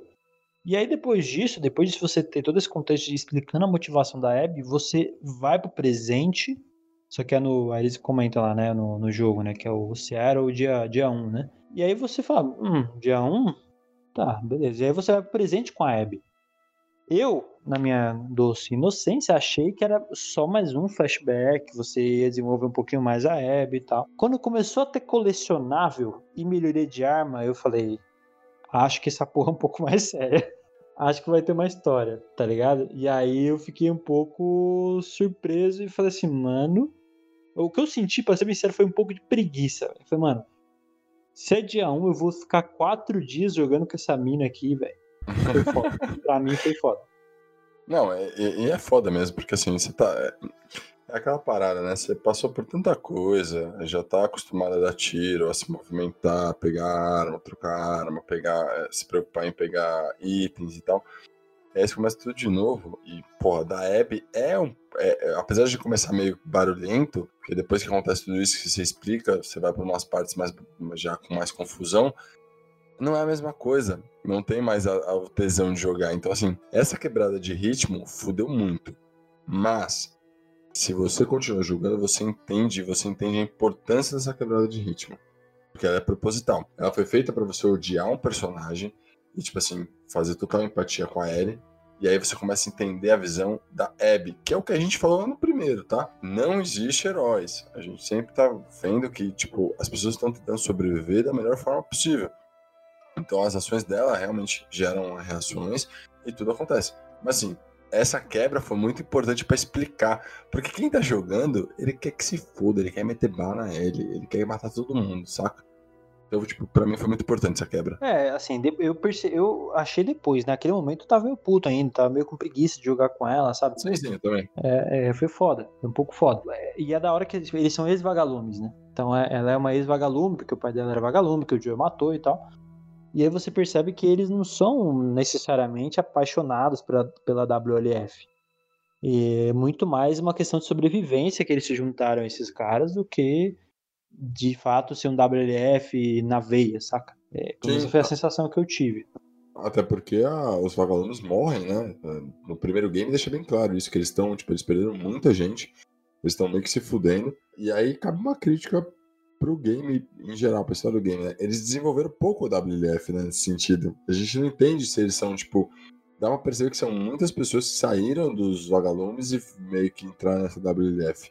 Mas não explica como, nem onde, nem porquê. Mas dá a entender isso, que é, tipo, ele vai morrendo e eles vão meio que migrando para outros outros grupos. Eu, eu, também achei que poderia ter desenvolvido mais, mas eu até achei que desenvolveu bem se comparado aos Serafitas, por exemplo. Eu achei os Serafitas pouco desenvolvidos, assim, você, você vê pouco deles no, na visão deles mesmos, assim, você vê muito mais de fora, né? Que são aqueles caras meio malucos, uma seita, que tem uma profetisa, né? É uma parada meio... Poderia ter desenvolvido mais, era, tinha uma história interessante ali por trás. Não sei o que, que você achou. Não, é verdade, eles, eles não... É, é é, tá aí minhas duas críticas, na verdade. Né? Esse desenvolvimento da WDF, que eles explicaram um pouco, apesar de explicar um pouco, muito pouco, aliás, com a visão da Abby, que é o que ela passa, mas não explicou o que aconteceu no pré, né? Então, e aí o Serafitas foi pior ainda, porque o Serafitas você vê na visão ao contrário deles, né? É na visão de quem meio que odeia, meio que uma rival deles. Então, assim, não dá para entender muito de onde eles vieram, o que eles fazem então Você fica muito subentendido. É legal? É, mas eu acho que poderia ter trabalhado um pouquinho mais pra gente entender, sabe? É que também é uma questão limiar muito, muito tênue aí, né? Porque você desenvolver esses personagens mais, é, mais secundários, você também corre o risco de perder um pouco de foco, né? E aí uma coisa que eu acho que eles fazem bem no jogo é ter o foco. Então, por exemplo, ah, você nunca ouviu falar na mulher do Joel, que é a mãe da Sarah. Você nunca ouviu falar muito bem na mãe da Ellie, tá ligado? Então, assim, eles focam, nunca precisa focar. Então, há uma forma que eu acho que eles têm de, tipo, é, compensar essa falta de desenvolvimento são as, as histórias que ficam durante o jogo nos bilhetinhos, né? É, tudo o que é contado sem ser na história principal ali. Então, uma forma deles talvez compensarem. Que aí eles falam bastante, né? Da profetisa, nos bilhetes encontrados, né? O próprio Lev depois comenta bastante para ele. Mas, de fato, poderia ter desenvolvido um pouquinho mais também. Eu acho que dava pra, tinha espaço, né, para desenvolver mais. Sim, eu queria entender. É, tem certas coisas no Last of Us que eu vou questionar, né? Mas uma delas é essa. Todo mundo que morre ou tá pra morrer tem a porra de um papel e uma caneta? É isso? Porque o que você acha de bilhete, cara, é impressionante. Parece que a galera vai morrer e fala, tá aí, vou deixar um bilhete. Tem flashback da, da, da Ellie, que eles encontram um casal que fugiu, que eles queriam, queriam sair de lá. Eles queriam fazer outra parada, não queriam ficar em Jackson. E aí, tipo, antes deles, antes deles morrerem, né? Ele, o, o cara escreve o bilhete falando que matou ela, que ele é covarde e tal. Porra, velho. Você tem tempo pra escrever, velho? Eu não ia conseguir escrever, de verdade. Eu ia ficar meio bored, tá ligado? É, é um mundo apocalíptico, né? Eu acho que. Acho que sim, cara. Hoje em dia as pessoas expõem pra caralho a vida nas redes sociais. Acho que no apocalipse ali que você não tem internet nem porra nenhuma. Acho que acaba sendo uma válvula de escape às vezes também, né? Pode ser, pode ser. E, e aí, cara, você é, você é apresentado pelos personagens que, que você mata como a Ellie na primeira parte do jogo, só que agora na visão da Abby. Então você desenvolve a Mel, que é a grávida que a Ellie matou, você desenvolve o Owen, o Manny, que porra, o Manny é um personagem muito da hora, é aquele cara muito carismático. Tipo, quase não tem como você não gostar do Manny, tá ligado? É um cara muito Sim. de boa, assim. E essa é a ideia, né? Tipo, é fazer você ver o outro lado, né? Sim, o Manny, Manny é pegador, né? Manny é a Dina é, versão masculina, né? Que já começa é, mexicana, é verdade, porque já começa falando que ele é pegador tal, e tem o pai dele. Tá? E você vê que vai mostrando esse tempo todo que a, a Abby vai, vai convivendo com eles, vai mostrando que eles, tipo assim, eles têm uma vida, cara, eles são normais como a Ellie e o Joe era. Eles estão numa comunidade, sabe, eles cuidam deles, eles estão sobrevivendo, eles plantam, cultivam é, gado, caralho, animais e tal. Então, assim, eles estão sobrevivendo super normal, sabe? Eles não são maus. Eles não são, tipo, filha da puta. É que teve um ponto específico que aconteceu e eles foram filha da puta. Segundo a nossa visão que sabe a história toda. Mas se, se você tá só na visão deles, cara, eles não foram filha da puta. É, então, exatamente, cara. É aquele negócio, todo mundo é vilão até você conhecer a pessoa, né? É, é difícil, todo mundo você é vilão na, na história de alguém, provavelmente, saca? E aí a pessoa vai conhecer essas Sim. motivações e ver. Então, foi, essa ideia que inicialmente eu fiquei puto, e aí no decorrer da história, eu achei que começou um pouco devagar com a Abby, assim, eu, eu tanto que no, no começo, nos primeiros 30% ali que seja, eu fiquei, caralho, se for isso aqui até o final vai ser foda, né? Só que aí, porque é meio que ela basicamente combatendo os serafitas, né? Que são os, os cicatrizes que, que, que, eles chamam, né? Que é o grupo rival do WLF. E aí eu fiquei, porra, se ficar isso até o final da parte da Abby vai ser meio monótono, né? É tipo, ah, brigando com o grupo e tal. Só que aí acontece a, a, uma, uma passagem que a Abby é capturada, que para mim, assim, eu não vou dizer que é a cena mais foda do jogo, porque a cena do. Muitas cenas foda do jogo, né? Mas a cena do início ali do Joey tocando violão pra ela foi foda. Mas é uma, das, uma cena absurda, absurda, que é a parte que a Ellie é capturada. E eu não sei você, mas eu achei que a mina Serafita que, que vê ela com a corda no pescoço ali pra ser enforcada era a profetisa, cara. Então, é, aí é que tá o ponto que eu falei que, que eles cagaram um pouco na, na história de desenvolver. Porque assim, acho que não foi só a gente. Eu assisti bastante review, críticas e tal, e todo mundo ficou com a mesma sensação. Porque quando você termina o game, o que você mais quer, na verdade, é pegar a informação dessa porra de game. Eu quero entender o que, o que, que eu vi, tá ligado? Eu quero, tipo, opiniões. E aí todo mundo teve a mesma sensação. Que aquela mina que tava lá, que capturou ela era a porra da, da, da, da, profetisa. E no final a gente entende que não é. Ela só é uma menina X, uma general, sei lá. Enfim. E não explica a história dela. A gente fica até o final sem saber quem é. Mas, tá vendo? Poderia ter desenvolvido, velho. Eu acho que, porra, mesmo assim, mesmo que eles deixaram de segundo plano, eles, meu, falharam um pouquinho, sabia? É, sim, eu não, não senti falta de desenvolver essa personagem especificamente, mas por um minuto eu achei que fosse a profetisa ali. E eu, me, eu liguei que não era a profetisa quando ela morre, porque ela morre logo nessa cena, né? É, então, morre sem explicar, não, não pode ser importante, né? É, exato, tipo. Então acho que por isso acho que ok não ter desenvolvido ela. Mas a cena em si foi do caralho, né? Porque assim, basicamente a Abby fala assim: eu vou me fuder, mas eu vou matar essa filha da puta. Porque aí ela pega a mina com as pernas e sufoca a mina com as pernas dela. Para isso, ela sabia que ela ia perder o apoio do balde que ela tava tendo para não ser enforcada. E ela fica pendurada pelo pescoço ali, porque ela fez isso, né? Aliás, momento jiu-jitsu dela, né? Meteu uma chave de perna ali, velho. Triângulo lindo, cara, ó. Parabéns. O que justifica, porque assim, é, não tem nem como reclamar, né? Você vê que ela, que ela é uma pessoa, é um soldado, ela treinou pra ser soldado, então ela treinou. Você vê que ela é forte, então ela deve ter treinado artes marciais, né? Alguma arte ela treinou. Então justificaria esse treino muito bem dado. Só que a morte dela não é pelo triângulo. O triângulo imobiliza ela, vai sufocando, mas quem mata é um dos serafitas, que eles chamam de de scars, né? De cicatrizes. Que ela dá, oh, ela dá uma martelada, Gui. Mano, aquela parte que você tira o prego, saca?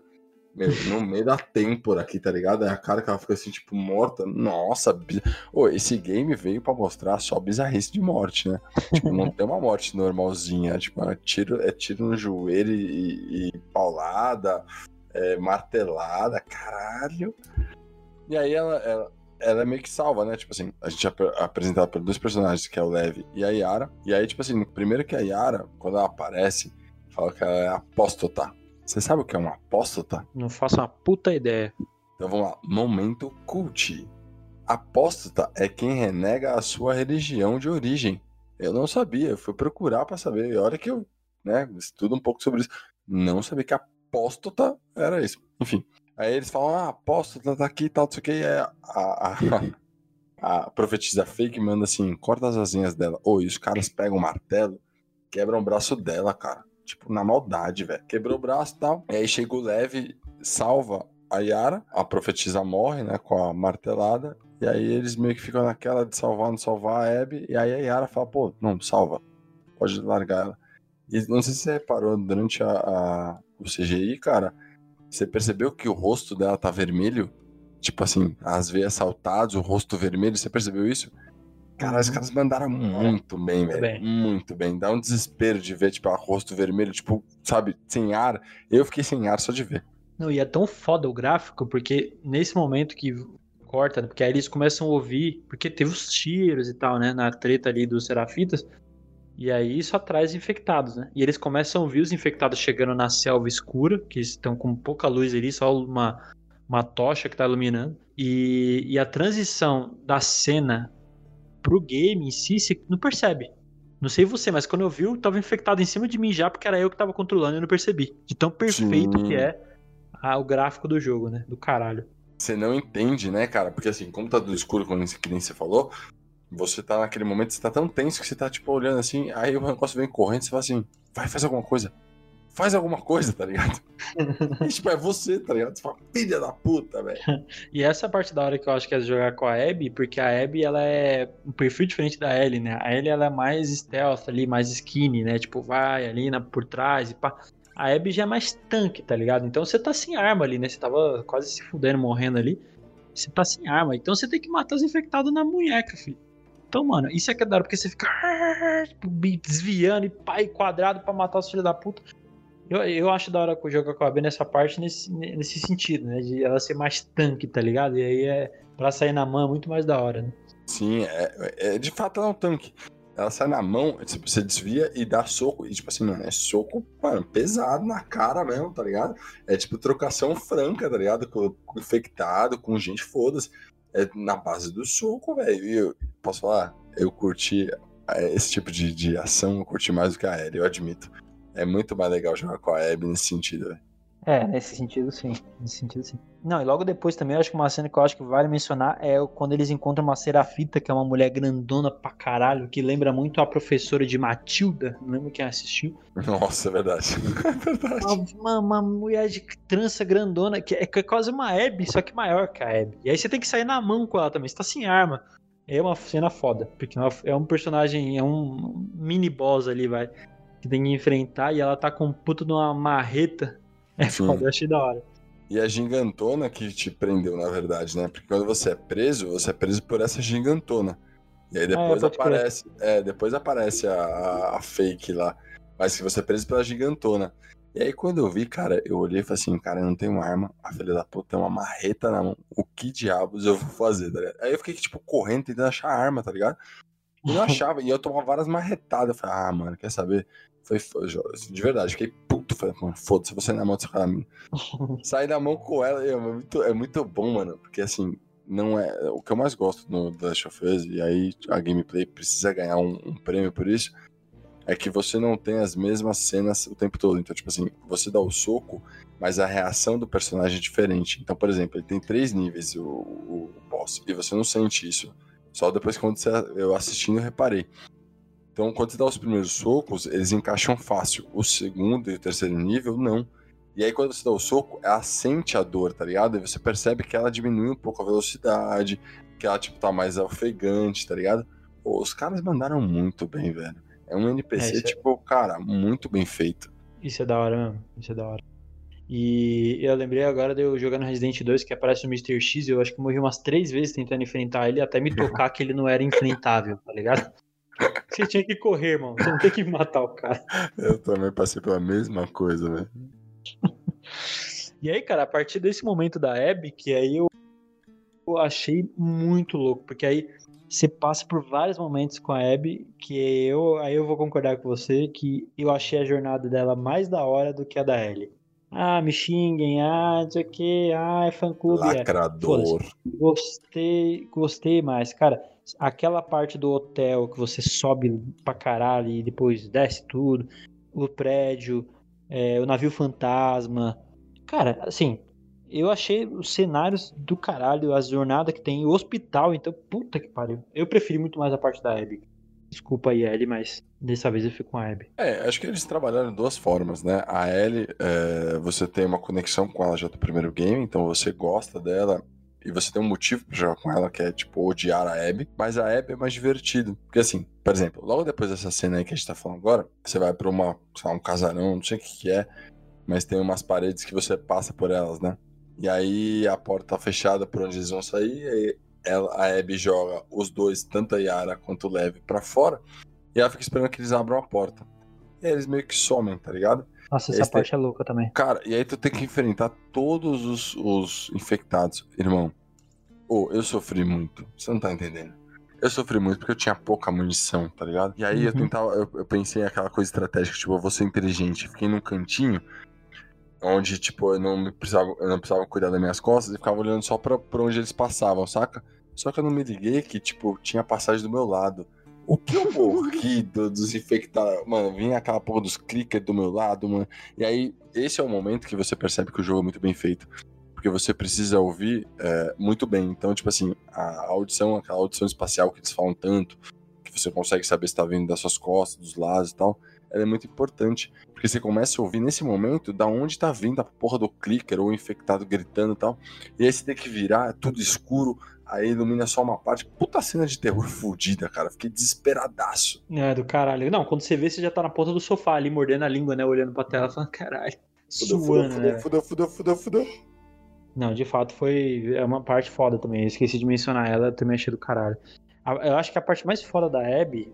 E veja, quando eu falei que preferia a parte dela, não que eu prefira a personagem. A a personagem, pra mim, a Ellie continua sendo, porra, bem, bem Pode ser. Mas a jornada das duas eu preferia da Abby. Preferia da Abby. E a parte do hospital, pra mim, foi a mais foda. Porque eu acho que faltava uma pegada assim no The Last of Us de ter boss, né? No primeiro, você pode até classificar o Dave como um boss ali, mas. Não, tem aquele gordão lá que fica atacando os. Ah, mas é um mini boss, né? Não é aquele boss que você tem que se fuder pra matar, sabe? Que vai marcar uma virada no jogo. Não é. Eu achei que faltava um pouco isso no Last of Us. E aí eu. Nesse eles trouxeram aquele. que O pessoal chama de Rei dos Ratos, né? na- na- quando você vai ver qualquer review. Que foi, porra, muito da hora, cara. E é um outro também, uma outra parte que você se fode pra passar, né? Porque é tudo meio escuro, você não enxerga porra nenhuma. Nossa, aliás, o hospital que foi foda, né? O- o- a gente já tinha passado com o hospital quando a gente vai buscar a Nora com a Ellie, e aí, tipo, já foi muito bem ambientado. Você passa um pouquinho ali pela parte dos infectados, né? Porque, pra quem não sabe, Seattle foi o marco zero da infecção nos Estados Unidos. Então, ali, na- naquele hospital em específico, é onde foi, tipo, a maior parte dos infectados ficaram no começo. E aí, cara, é- é- aí vem as bizarrices, né? Que você fala, caralho, quando a Ellie cai lá no, no segundo andar, que tem os esporos, você imagina que seja uma parada, né, forte. Quando você vai jogar com a Abby, velho, ou é os primeiros infectados. Então, tipo assim, eles são muito mais fortes. E aí me vem um boss daquele, o bagulho tem, tipo, sei lá, uns, sei lá, uns dois metros, com, tipo, outros infectados meio que, tipo, acumulados entre eles, tá ligado? Porque, tipo, você percebe que eles são meio que animais, né? Quando eles quando eles estão morrendo, eles ficam num canto e eles meio que se fundem a porra da, da parede. É infectado, mano. Ele juntou uns dois, três ali, aquele negócio. Ô, me lembrou muito Resident Evil, tá ligado? E aí, tipo assim, é um ambiente escuro. Aí tem aquelas paradas de isolamento, de plástico. Ô, foi muito bem ambientado. Eu fiquei em desespero. Sei lá, eu tenho uma parada com, um hospital muito foda que eu acho muito bom, tá ligado? Tipo, dá um desespero, sabe? Pouca luz, essa, essa parada do, do- de infecção. Cara, eu fiquei desesperadaço. Fiquei procurando arma, não achava arma. E aí eu falei, foda-se, eu vou na mão com essa, com essa porra aí. É uma parte muito foda. Porque o, o, o cenário conversa com você demais, né? Você sente o que, que as pessoas deviam estar vivendo ali no, como, como epicentro da, da infecção, né? A forma que o cenário conversa com você, o terror que você tem ali, foi uma ambientação fodida. Eu achei. Não sei se, pensando aqui agora, acho que foi, talvez tenha sido a melhor parte da, da jornada da Abby foi essa, cara. Eu achei do caralho. Pode ser, porque a Abby vai pro hospital, porque assim, quando a, a, a Yara toma a martelada no braço lá, ela, pô, tá com, né, tem um braço quebrado tal, ela tá se fudendo ali. E aí eles precisam salvar ela, ela precisa pegar uma lista de remédios. E aí, tipo, ela vai pro hospital pra buscar a lista de remédios. Então, tipo assim, você vai pensando, ah, vai enfrentar uns, uns, uns infectados, tem a WLF que tá ali, né? Que ela tá já, já pegando tudo de consumo pra vazar. Só que você não imagina que você vai enfrentar, tipo, o primeiro infectado, tá ligado? Tipo assim, você não vai enfrentar. Você tá indo enfrentar o Dr. William, Williams do, do, do Resident, saca? Tipo, é um puta monstrão gigantesco. Aí ele vai quebrando a porra das paredes. Pô, eu tentava me esconder. Eu corria, atravessava a porra do cenário e me escondia e falava assim, eu preciso achar arma. De repente ele aparecia quebrando a porra da parede, foda-se. Porque eu olhei e falei assim, ele não vai passar nessa porta, ele é grande. Aí ele quebrava a, a- a parede, a janela, eu falei, ah, agora fudeu de vez. É, não, é do caralho, velho. Essa, essa parte aí é muito foda.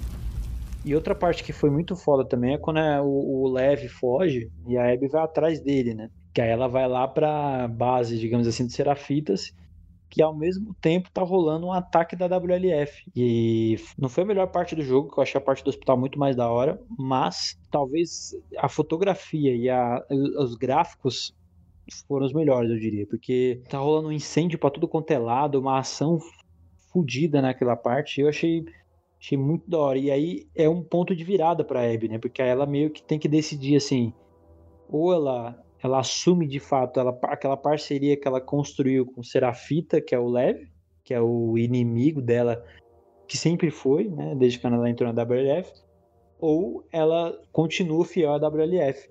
Né? Então é uma parte que é um ponto de virada para personagem ali, né? Sim. Quando eles vão para lá, pra ilha, um pouco antes, a gente eh, repara na história que o, o líder da WF, que é o Isaac, ele quer, como já são inimigos, ele quer eliminar de vez, que já tentaram fazer é, paz e o caralho não rolou. Ele falou, ah, então a gente precisa eliminar, porque os caras são um problema para eles, né? Eles estão sempre sendo atacados, enfim. E aí eles falam assim, pô, vai chegar uma tempestade, então a gente vai aproveitar essa tempestade para chegar nessa ilha que eles estão sem a gente ser visto. E aí fica dois questionamentos para mim, né, que eu acho muito engraçado. Primeiro, a gente uma Maju Coutinho lá, né? Que já previa, num pós-pandêmico ali, uma tempestade. Temos uma Maju Coutinho. E os caras têm tudo, né? Eles têm é, gasolina infinita, pô, passaram quase 30 anos, velho. Os caras têm barco funcionando, os caras têm gasolina, os caras têm carro. Caralho, velho, o meu carro fica uma semana sem pra porra de uma manutenção, ele quebra e eu não consigo andar com ele. Mas os caras tá 30 anos andando com o carro, velho. Eu tô comprando o carro errado. Que porra é essa, velho? É, você não vê nenhum Agile lá, né? Então, acho que... É, pode ser, pode ser. É, e falou bonito, né? Falou inglês ainda, né? Caralho. Enfim. É Agile é o nome do carro? É, né? Ah, fala Agile, Agile, Agile. Agile, né? É verdade, é verdade. Foi mal. É, é muito gringo esse menino. E aí, beleza, eles chegam lá, cara, e é o que você falou, né? Qual que é a ideia? Eles estão indo para lá porque o Leve, eu não sei se você reparou, eu não tinha reparado na primeira vez, não sei se eu dei importância, ou se eu tava muito tenso, ou enfim, eu não reparei que na real o Leve, na verdade, ele é trans. Ele era mulher, se identificava como homem, mas a comunidade dele, por ser muito religiosa, e, e, aí vem uma puta crítica do jogo, e o que gerou tanta repercussão é que ele queria ser homem e ele queria ser um soldado. Só que ele foi, ele foi marcado para ser esposo de um ancião. E aí ele não aceitava isso, ele raspa o cabelo e tal. E a mãe dele meio que renega ele, né? Toda a religião lá, toda, toda a comunidade religiosa tá buscando ele. Tipo assim, ele é um traidor, tá ligado? Porque ele não seguiu as doutrinas da religião. E aí ele quer voltar, tipo, pra salvar a mãe. O pensamento dele é total, tipo, eu preciso salvar minha mãe. E aí eles vão para lá. E a Abby, que tinha deixado ele para trás buscando o Owen, tipo, o meu foco é o Owen, você percebe como a Abby e a Ellie são espelhos, né? Tipo, o objetivo delas é muito mais importante que qualquer coisa que aparece. Ela meio que fala, pô, eu não posso deixar essas crianças para trás, vai ajudar ela, ajuda a Yara com, com a amputação do braço, né, porque já tá bem infeccionada e tal. E aí ela vai com o Leve para lá na, na ilha. E aí, cara, é o que você falou, que cena, que, que, que, que cenário, porque assim, a WLF ataca ao mesmo tempo que eles chegam. Então tá uma puta confusão de uma guerra civil. E aí a WF começa, começa a botar fogo em tudo, tá pegando fogo em tudo. Só que tem uma tempestade chegando. Então, tipo assim, imagina o cenário pegando fogo naquelas cabanas lá, que eles são anti anti-construção, né? Eles são anti-tecnologia. Tudo pegando fogo e no fundo, mano, uma tempestade chegando, cara. E aí aquele desespero que é tiro dos dois lados. Você precisa matar Serafita, você precisa matar os caras da WLF.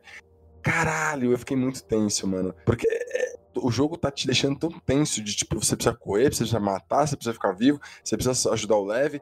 Caralho, os caras mandaram muito, muito, muito bem, velho. Eu terminei essa parte, tipo assim, com o trapézio aqui, tipo, mano, pesadaço, sabe? Você precisa de uma massagem. É, não, é sequência foda.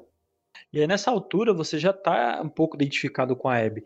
Mas é curioso, assim, eu não consegui sentir simpatia por ela, mas eu, eu, eu, eu gerei uma certa identificação por ela, porque eu vi que ela não é uma filha da puta. Ela tem, ela ficou uma pessoa que é mais, que é meio berés, né, que é fria e tal, por conta do cenário que ela viveu ali, de tudo que ela a experiência que ela teve, a morte do pai e tal.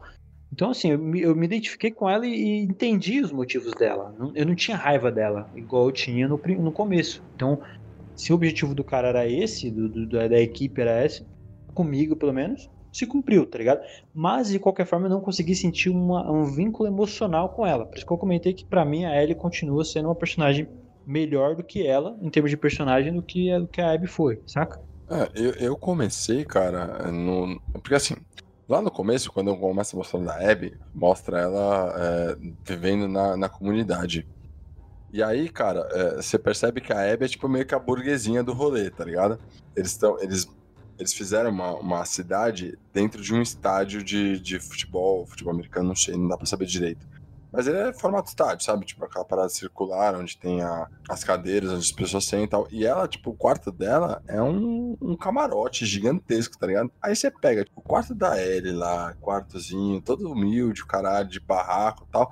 Aí você pega ela, que é, tipo, puta burguesinha. Eu fiquei puto. Falei, mano, joga essa burguesa do, do, do pós-pandêmico aqui. Que porra é essa? Mas durante o caminho, não, eu, eu, eu diferente. Eu senti um pouco de apreço por ela. Porque assim, é o que a gente falou no primeiro, não existe heróis. Então, tipo, cada um tá vivendo a sua vida. O que faz diferença da Ellie pra Abby? Pra mim, nenhuma. As duas estão buscando a mesma coisa. Que é uma vingança que, tipo, nunca vai ser cumprida. Tipo, você nunca vai ficar bem com ela.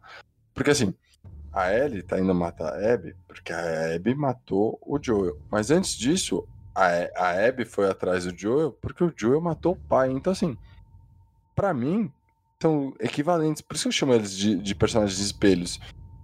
Então, tipo assim, o mesmo apreço que eu tenho pela Ellie, talvez eu tenha pela Abby no jogo, tá? Não pela história da Ellie. Eu gosto muito mais da Ellie, de fato. Mas eu peguei um apreço pela Abby, sim. Eu, eu entendo o lado dela. E pra mim funcionou. Eu gostei bastante de jogar com ela e eu entendi ela. Cuidado.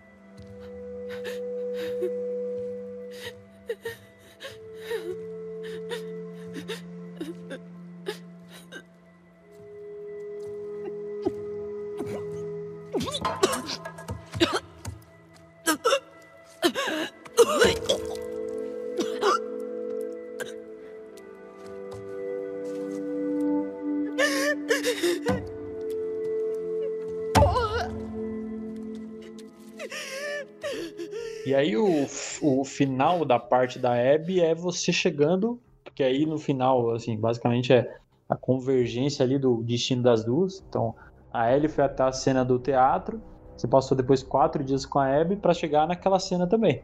E aí a Abby chega no, no, no aquário, que é um lugar que tem toda uma simbologia para ela e pro Owen, e vê o Owen e a Mel, que tava grávida, mortos, caralho, aí a ira sobe, tipo, pra ela, assim, mano, filha da puta, quem foi fez isso? E ela vê o mapa da Ellie.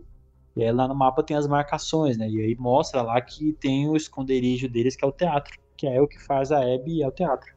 E aí chega, é, ela entra lá e tem todo aquele conflito que a gente comentou. E aí você joga essa cena como a Abby. E cara, talvez tenha sido o maior, maior conflito de emoções que eu já senti jogando o jogo.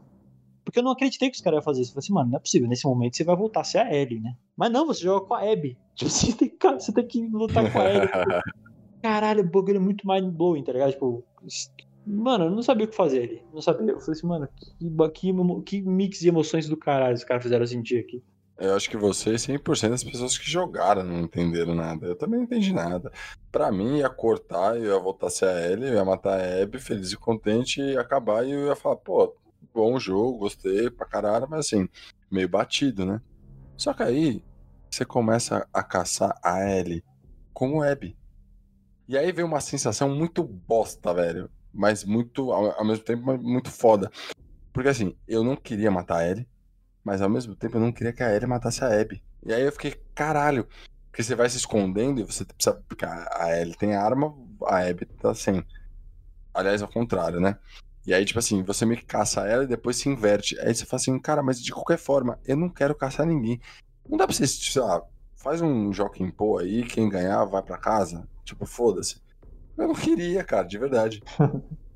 Não sei, cara. Assim, gerou um mix de emoções em mim ali no final das contas. E aí ela no final, ela, assim, Mas você. peraí, você- peraí, peraí. Você ia- queria ia- matar. Você, Você queria matar a Ellie? Você- tipo assim, vamos supor. Vamos supor que o game, o game te desse a oportunidade de você escolher o final. Você pode morrer, matar ou continuar o game. Você teria matado a Ellie? Não, obviamente que não, cara. Mas eu imaginei que não fosse levar isso, saca? Eu imaginei que fosse ter uma treta ali e no fim ia ter uma cena. Aí eu, eu ganhei no meio do caminho.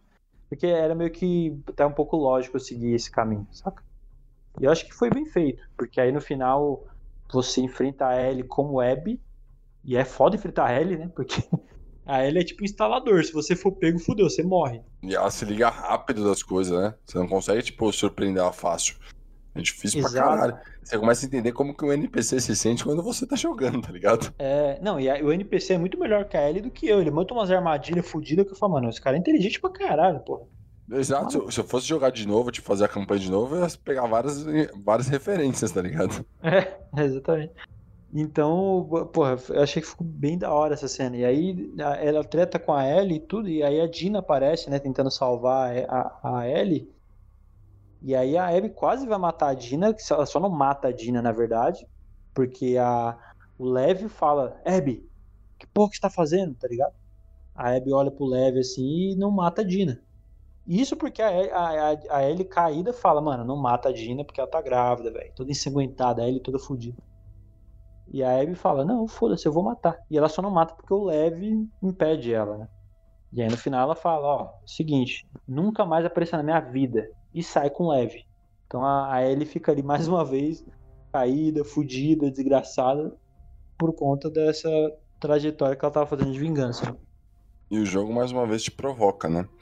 Você tem um momento que, ah, pela segunda vez, a Abby, por mais que tenha sido o Lev que tenha induzido ela, a Abby, mais uma vez, poupa a vida não só da Ellie, como Uhum. dos seus, seus parentes próximos. Coisa que o Joel não deu opção e nem a Ellie, tá? Porque a Ellie, quando vai lá pegar o Jordan, ela não dá opção, ela mata. Quando ela pega a Nora, ela mata. Ela não dá opção pra eles. A Abby dá. Então, tipo assim, é importante também a gente discutir isso, porque assim, a Ellie foi total vingança do começo ao fim e não deu, não deu chance de deixar alguém vivo. A Abby, tudo bem, a Abby lá com o Joe também não deu, mas ela por várias vezes salva a Ellie, saca? Então, tipo assim, pô, peraí, analisar com calma. Quem é que tá sendo tão filha da puta no final das contas? E é o que o game te faz pensar o tempo todo. Pô, peraí, todo mundo tem uma história, tudo bem, mas nem todo mundo é tão cuzão assim, velho. Tem suas motivações. E às vezes quem você tá com tanto ódio não é tão cuzão assim. A Abby podia ter sido cuzão. A Abby mata ele lá no começo, acabou, velho. Quem que vai atrás? O Tommy? O Tommy é um cara só, velho. Podia dar merda. A, a Dina nunca teria se envolvido, ou talvez tivesse se envolvido, mas, pô, não tem o mesmo peso, tá ligado? É, é, eu também eu concordo. Eu acho que mostra que não tem ninguém que é herói ou vilão, saca? E essa é a mensagem que o jogo quer passar, acho que no jogo inteiro, né? Que tal uma musiquinha?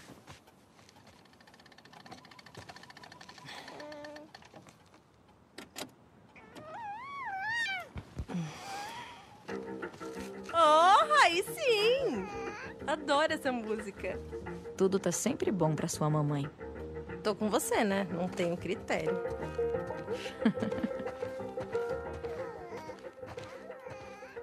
Aí, passado toda essa confusão, né, dessa cena absurda da Abby deixando a Ellie viva, elas vão cada um pra um lado, passa, passa um ano, e aí a Ellie entra no contexto que ela tá vivendo numa fazenda com a Dina e o JJ, né, que é o filho da Dina com o Jesse. Eles deram o nome ali meio que pra, pra é, homenagear, né, e aí mostra como que a Ellie lida ali com a vida meio caseira, com a Dina, sua esposa, e o, o JJ, o baby delas. Sim, é uma vida pacata, tranquila. Aliás, cá, tranquila, mas inversão de valores, tá? Só um minuto, só um minuto. Tinha um começo que a Dina era putona, né? Que era a que dava ideia na Ellie.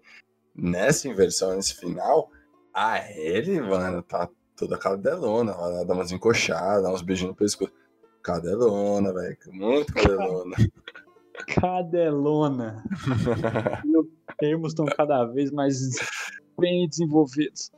Chucro, chucro. A gente vê a Ellie, passado esse um ano, completamente diferente do que a gente já viu. A gente vê uma. Aliás, durante o game inteiro a gente vê uma evolução do personagem muito diferente da Ellie, né? Tipo, a evolução dela é muito grande. Ela sai daquela menininha de 14 anos pra uma adolescente barra adulta mais sisuda, mais fechada, e agora a gente pega uma Ellie meio estranha, né? Porque ela tá muito magra, muito mais magra, saca?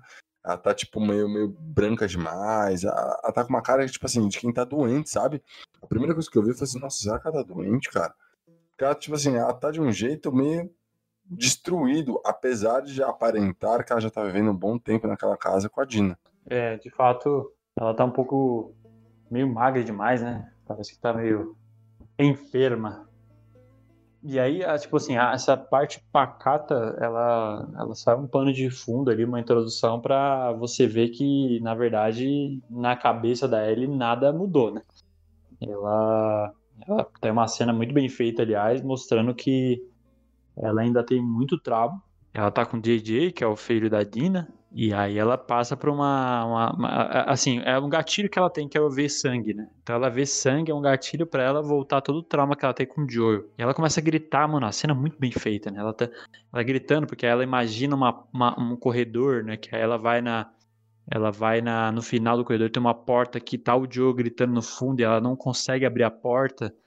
É agoniante pra ela, né? É um trauma que ela tem ainda. E, pra completar, aparece o glorioso Tommy, que é o irmão do Joe. Você vê o Tommy, eh, ele tá meio fudido, né? Manco já, meio tudo desgraçado da, da cena com a Abby, porque a Abby atira, acho que pra matar, mas acaba pegando de raspão. E, e o Tommy fala que teve uma pista da onde a Abby tá. A Dina fica puta, né? Fala, porra, a gente tá em paz aqui, na, na boa, e você vem aqui encher o nosso saco. Já acabou essa história, só que a Ellie, a gente, eu pelo menos vi na hora ali que a Ellie ficou mexida. E falei, ah, lá vai. E você vê, e você vê como um game, é, o que eu mais gosto do Last of Us, e eu acho que a gente já falou tanto, eu pelo menos já falei tanto sobre isso, eu vou continuar falando, é que o game vai te dando paralelos e te provocando o tempo todo. Se você pega a história da Abby, aí você pega o- os flashbacks da Abby, a Abby tem um caso com o Owen, né? E meio que eles terminam porque o Owen tá cansado dessa loucura da Abby de procurar vingança. Então o tempo todo vem alguém ou alguma informação que pode levar até o Joel e aí ela vai volta a falar disso com o Owen, e o Owen fala, pô, sabe, passou, vamos, vamos superar e tal. E ela passa a vida inteira dela nessa daí. E aí você vê a que é a mesma coisa agora, né? Tipo, ela continua buscando a Abby, ela mata todo mundo sempre buscando a Abby, ela não mata a Abby, ela passa por tudo isso, perdeu o Jesse, os amigos, enfim. Ela volta, tem uma vida normal, mas não sei da cabeça dela. Quando o Tommy aparece falando que tem uma, uma ideia de onde ela tá, você vê na cara dela que ela trava e fala, meu, fudeu, cara. Eu, te, eu, eu acabei de ter é, um, um, um, um- Como eu posso falar? Um ataque ali de, de pânico, um, um trauma, enfim, que me veio tudo aqui na cabeça. Eu não durmo direito, porque mostra no game que ela não dorme direito. Só pensando nisso, e por mais que ela tenta fingir que tá tudo bem, não tá. E aí vem o Tom e mostra: ó, tem uma, uma possibilidade aqui, só que meu, eu já tô cagado. Eu não consigo andar direito, tipo, eu não posso ir atrás dela. Tipo, é você que tem que ir, saca? E aí a Dina fica putaça, tipo, mano, você vem aqui na minha casa, trazer toda essa história de novo, isso já, a gente já superou tal. E aí, a, tipo, a Ellie fica com a cara assim, tipo, é, superamos. Só que não superou porra nenhuma, né? Tanto que o game continua e a mostra ela, tipo, ela não dorme, aí ela vai, você vai jogando com ela, e aí toca o violão, lembra muito do, do Joel, porque a conexão do violão é o Joel, né, claramente. E aí aquilo fica na cabeça dela, e aí ela fala, porra, vou decidir, eu vou, eu vou atrás da Abby de novo. Foda-se. Ei. E aí? Nossa, já faz tempo que ele não dormia assim, né? Foi um dia e tanto. Ele tá bem. Volta pra cama. A gente conversa amanhã cedo, tá? Eu tenho que botar um fim nisso.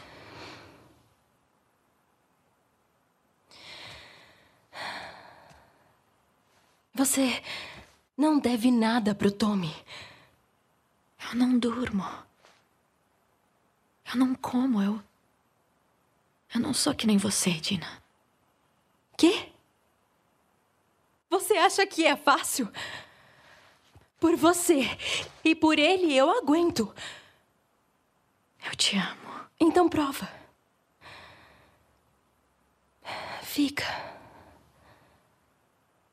Não dá. Então o quê? É só pra ficar aqui sentada te esperando?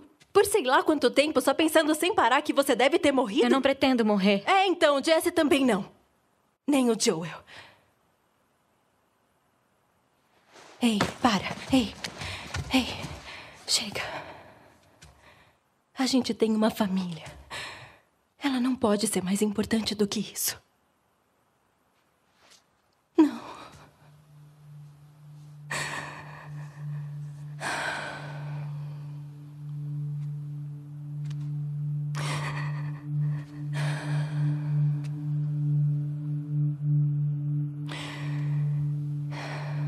Não vou passar por isso de novo.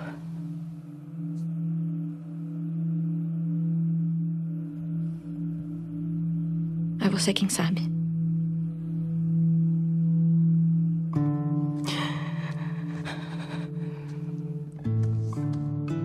né? E ela parte em busca da Abby, deixa a Dina lá com o JJ e foda-se, vai embora. E aí é uma, é uma, uma parte muito foda, né? Porque aí ela. É, Você já. De, de corta disso, você já vai pra parte que ela tá no barco.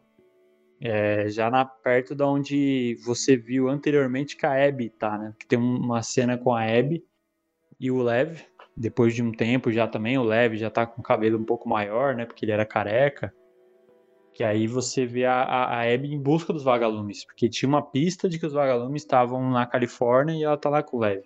E, e aí onde justamente o- sai a pista pro Tommy, né? Sim. E aí ela você joga bem pouco, é é uma parte bem curta do jogo que você joga com a, com a Abby. Você vê que tem um grupo novo ali na região, que são os cascavéis e tudo.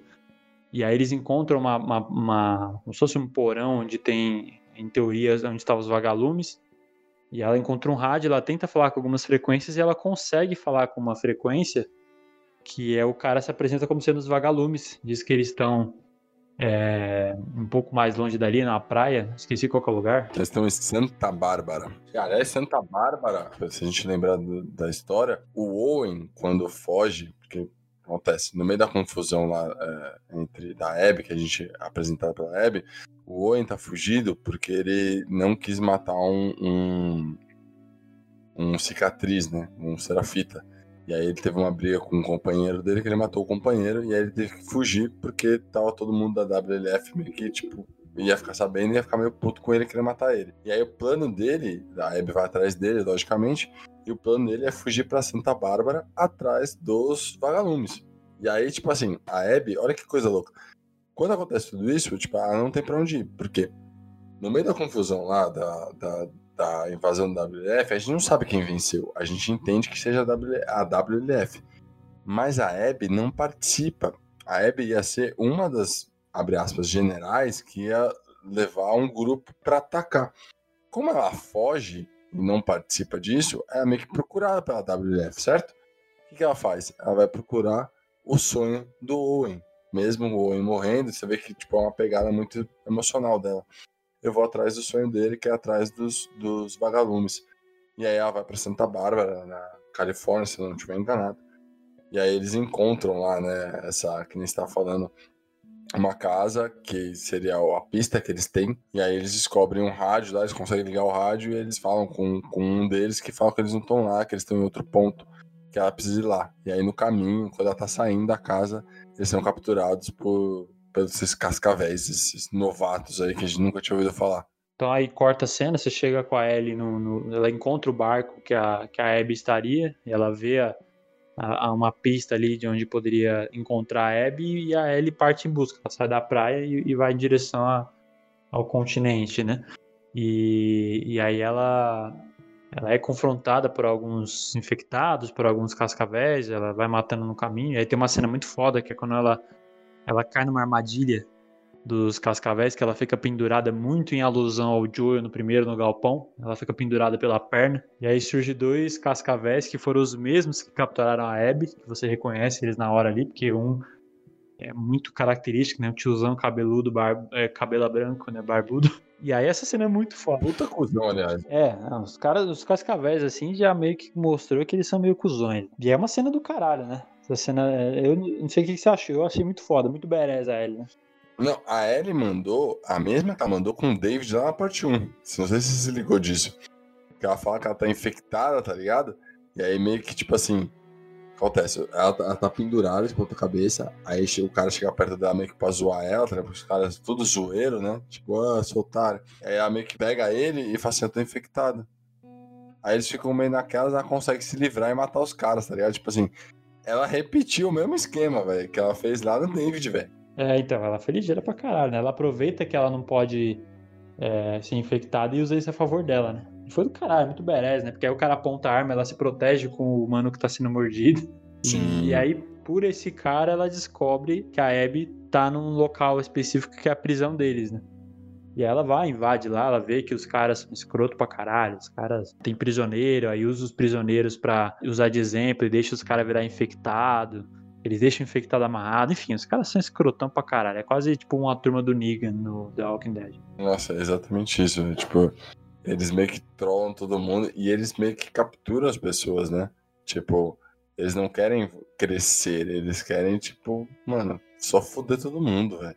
Eles deixam as pessoas se infectarem prendem elas pra usarem eles meio como, tipo, defesa, tipo, bizarro, tá ligado? É, porque tem uns certos limites morais aí, né? E, e, a, e, e, assim, uma coisa é você, você perder aquele contrato social que existe, porque a sociedade já não segue mais uma certa moral, porque o modelo de sociedade implodiu com a pandemia. E tem gente que vai um pouco além. Então, canibalismo, tortura, deixar pessoas se transformar, assim, é pessoas escrotas, né? Que hoje em dia, no mundo normal, seriam escrotas também, provavelmente. Né? É, são pessoas que estão, tipo assim, de novo, a gente fala muito de, ah, esse aqui é filho da puta, aquele ali é filho da puta, mas assim, cada um achou um jeito de sobreviver. Ah, Você sim, não pode cara. concordar e tá tudo bem, mas assim, Ah, mas tem limites ali morais que os caras passam, entendeu? Não, concordo completamente, mas assim, você também não pode tirar o mesmo peso de cara que tá sobreviver. É a mesma coisa que a gente falava lá do Joel. O Joel era contrabandista meio filho da puta que matava todo mundo. E aí, se você estivesse ve- vendo a, a, a visão do Joel por outro personagem, você ia falar, nossa, Joel é cuzão. Você entende? Tipo, até você conhecer a história do cara, tipo, você fala, mano, o cara é cuzão. Se você conhece, você fala, ah, beleza. Ele tá tentando sobreviver como todos os outros, sabe? Eu- pelo menos é isso que o, que o jogo meio que me ensinou durante os dois games, sabe? Sim, mas é esse é o ponto, porque aí você conhece os cascavéis e você vê que nem conhecendo ele você consegue simpatizar com ele.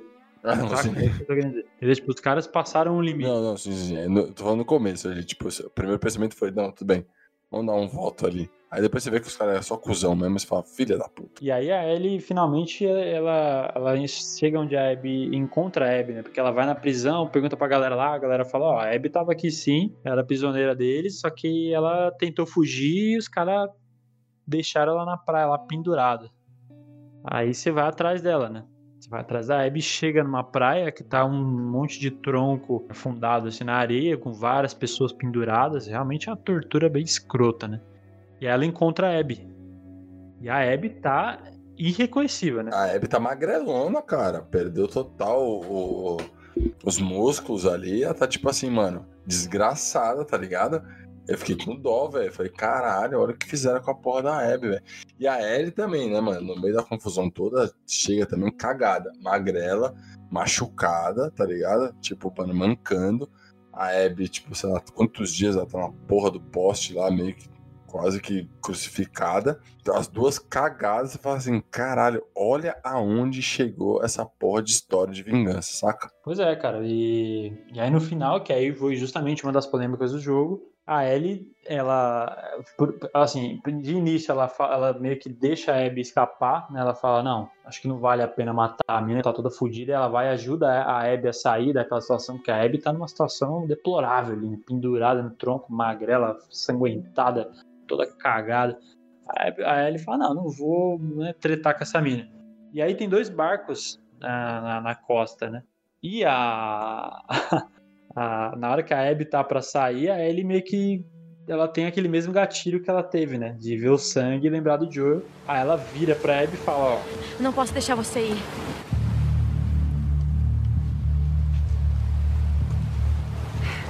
Eu não vou fazer isso. Não.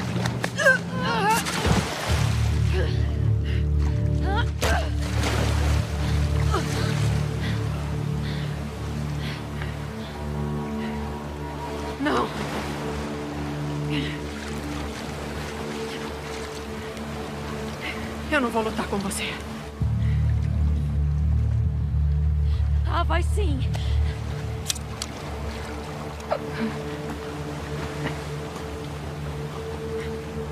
Ele não tem nada com isso. Ele tem graças a você.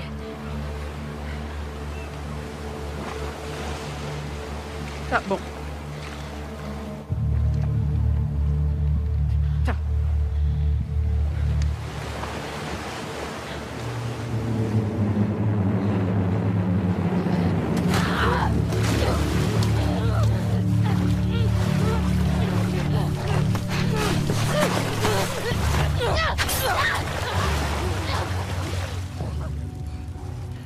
Que, você achou desse final?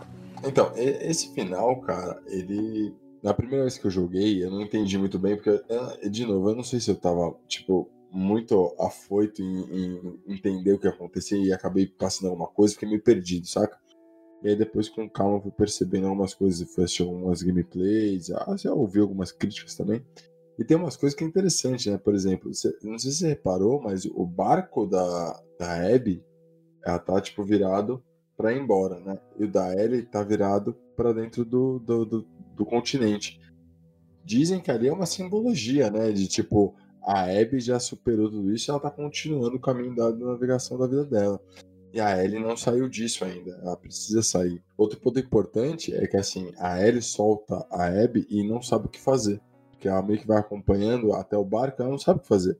Quando ela chega no barco, que ela vê sangue nela, ela tem tipo um, sabe, um lapso de novo, um trauma ali, tipo, ela lembra do Joel, né, que time lapse, fala assim, o Joel, porra, e vai pra cima dela, e a Abby fala, eu não vou lutar com você, cara. Pra mim, tipo, passou isso.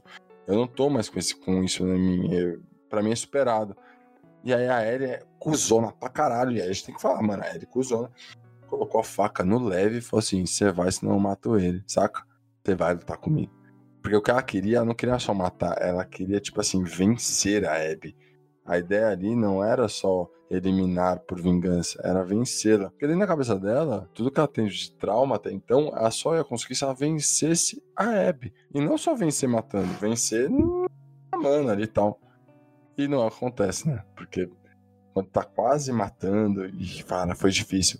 A mesma sensação que eu tive com a Abby contra a Ellie, que eu não queria matar a Ellie, eu não queria matar a Abby agora.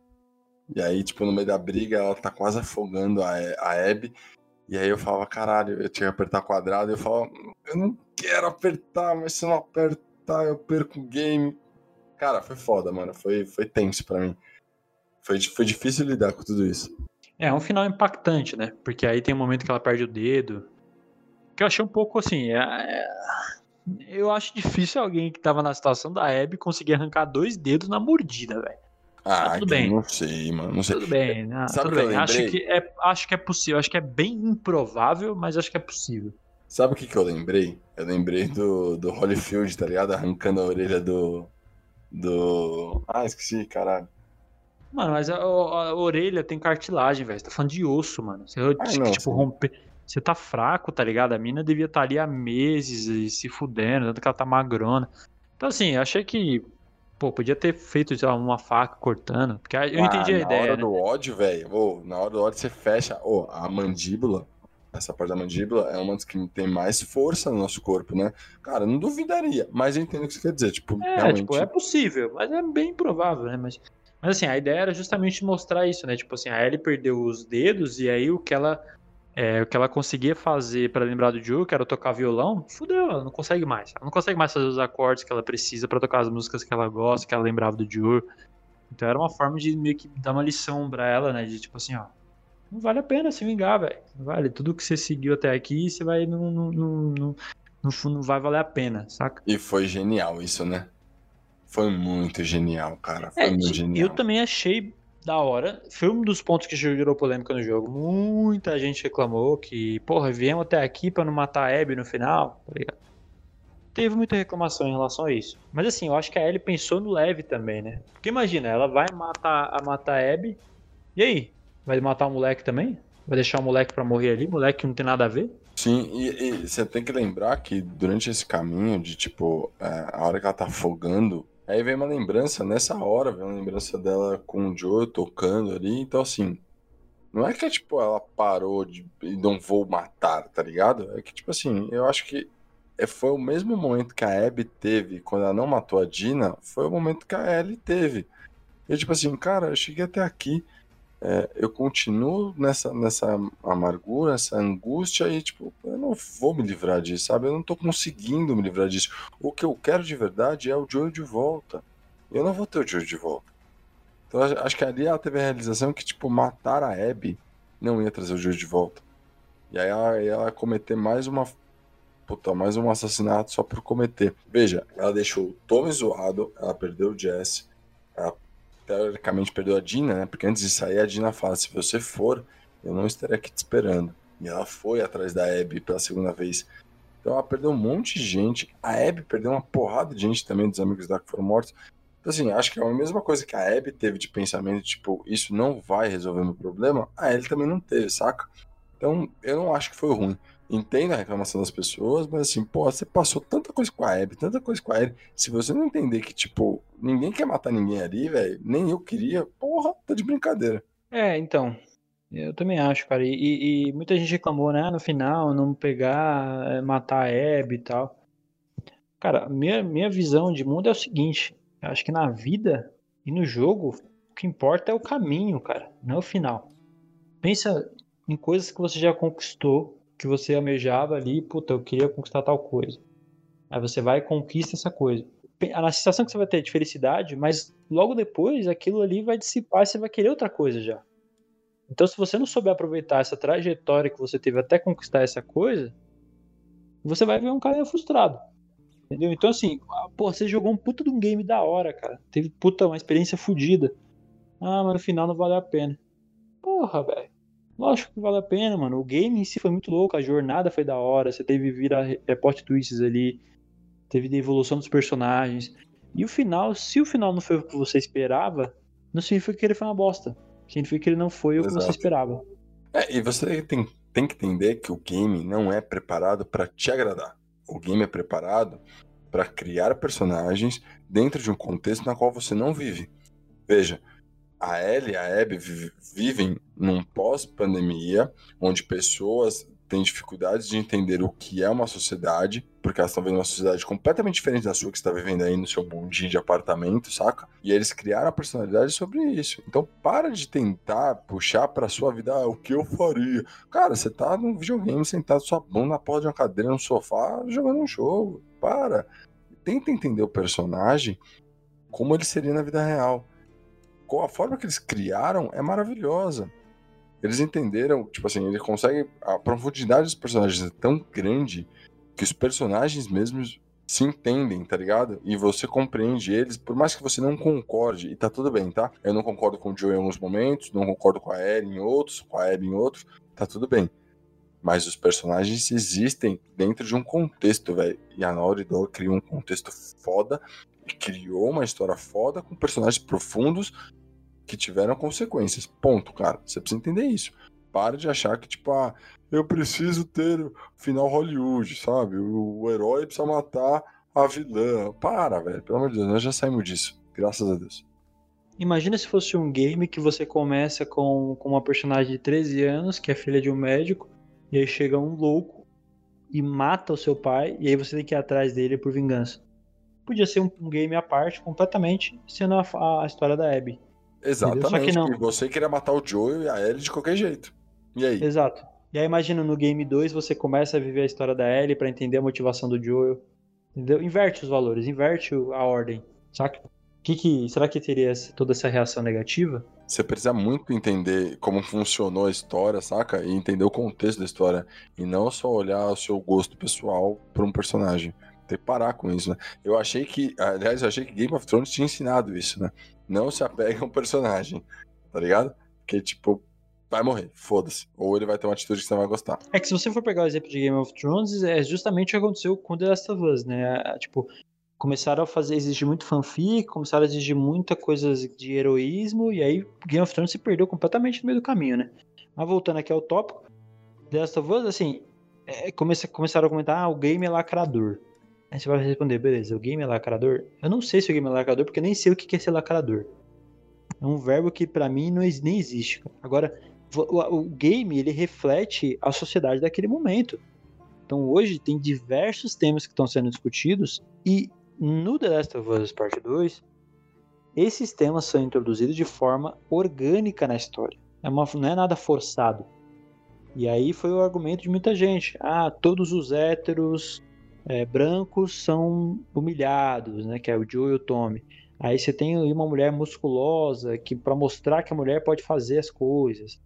Ah, você tem aí a personagem principal que é lésbica e maconheira. Ah, você tem um trans. E aí reclamaram pra caralho disso, mas assim, é tudo pra encaixar na história. Você podia ter, por exemplo, uma Abby como um homem. Poderia ser um homem, poderia ser uma negra. Não tem problema nenhum, cara. Agora, é uma coisa orgânica. Que aí as pessoas com muito preconceito no inconsciente começam a achar que é lacrador. E eu nem sei dizer que é. O que, que é lacrador, velho? O que, que é lacrador? Não sei o que, que é. É, Esse negócio de lacrador, é, eu acho que tem muito a ver com essa história desse Pink Money que eles falam, tal, que eles querem encaixar personagens onde teoricamente essas pessoas não enxergam, só pra agregar esse público a para tipo, favorecer, saca?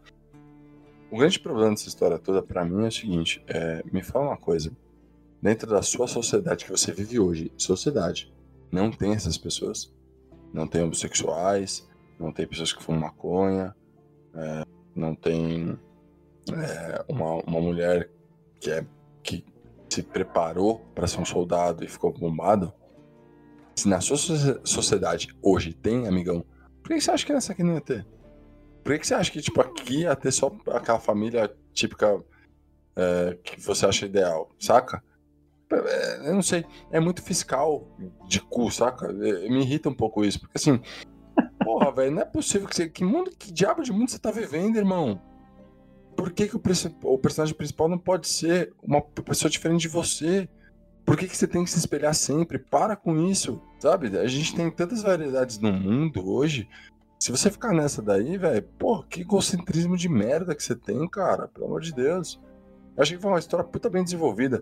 A Ellie ter sido eh, a, opção sexual dela ser a homossexualidade foi mostrado no The Last of Us é, Left Behind.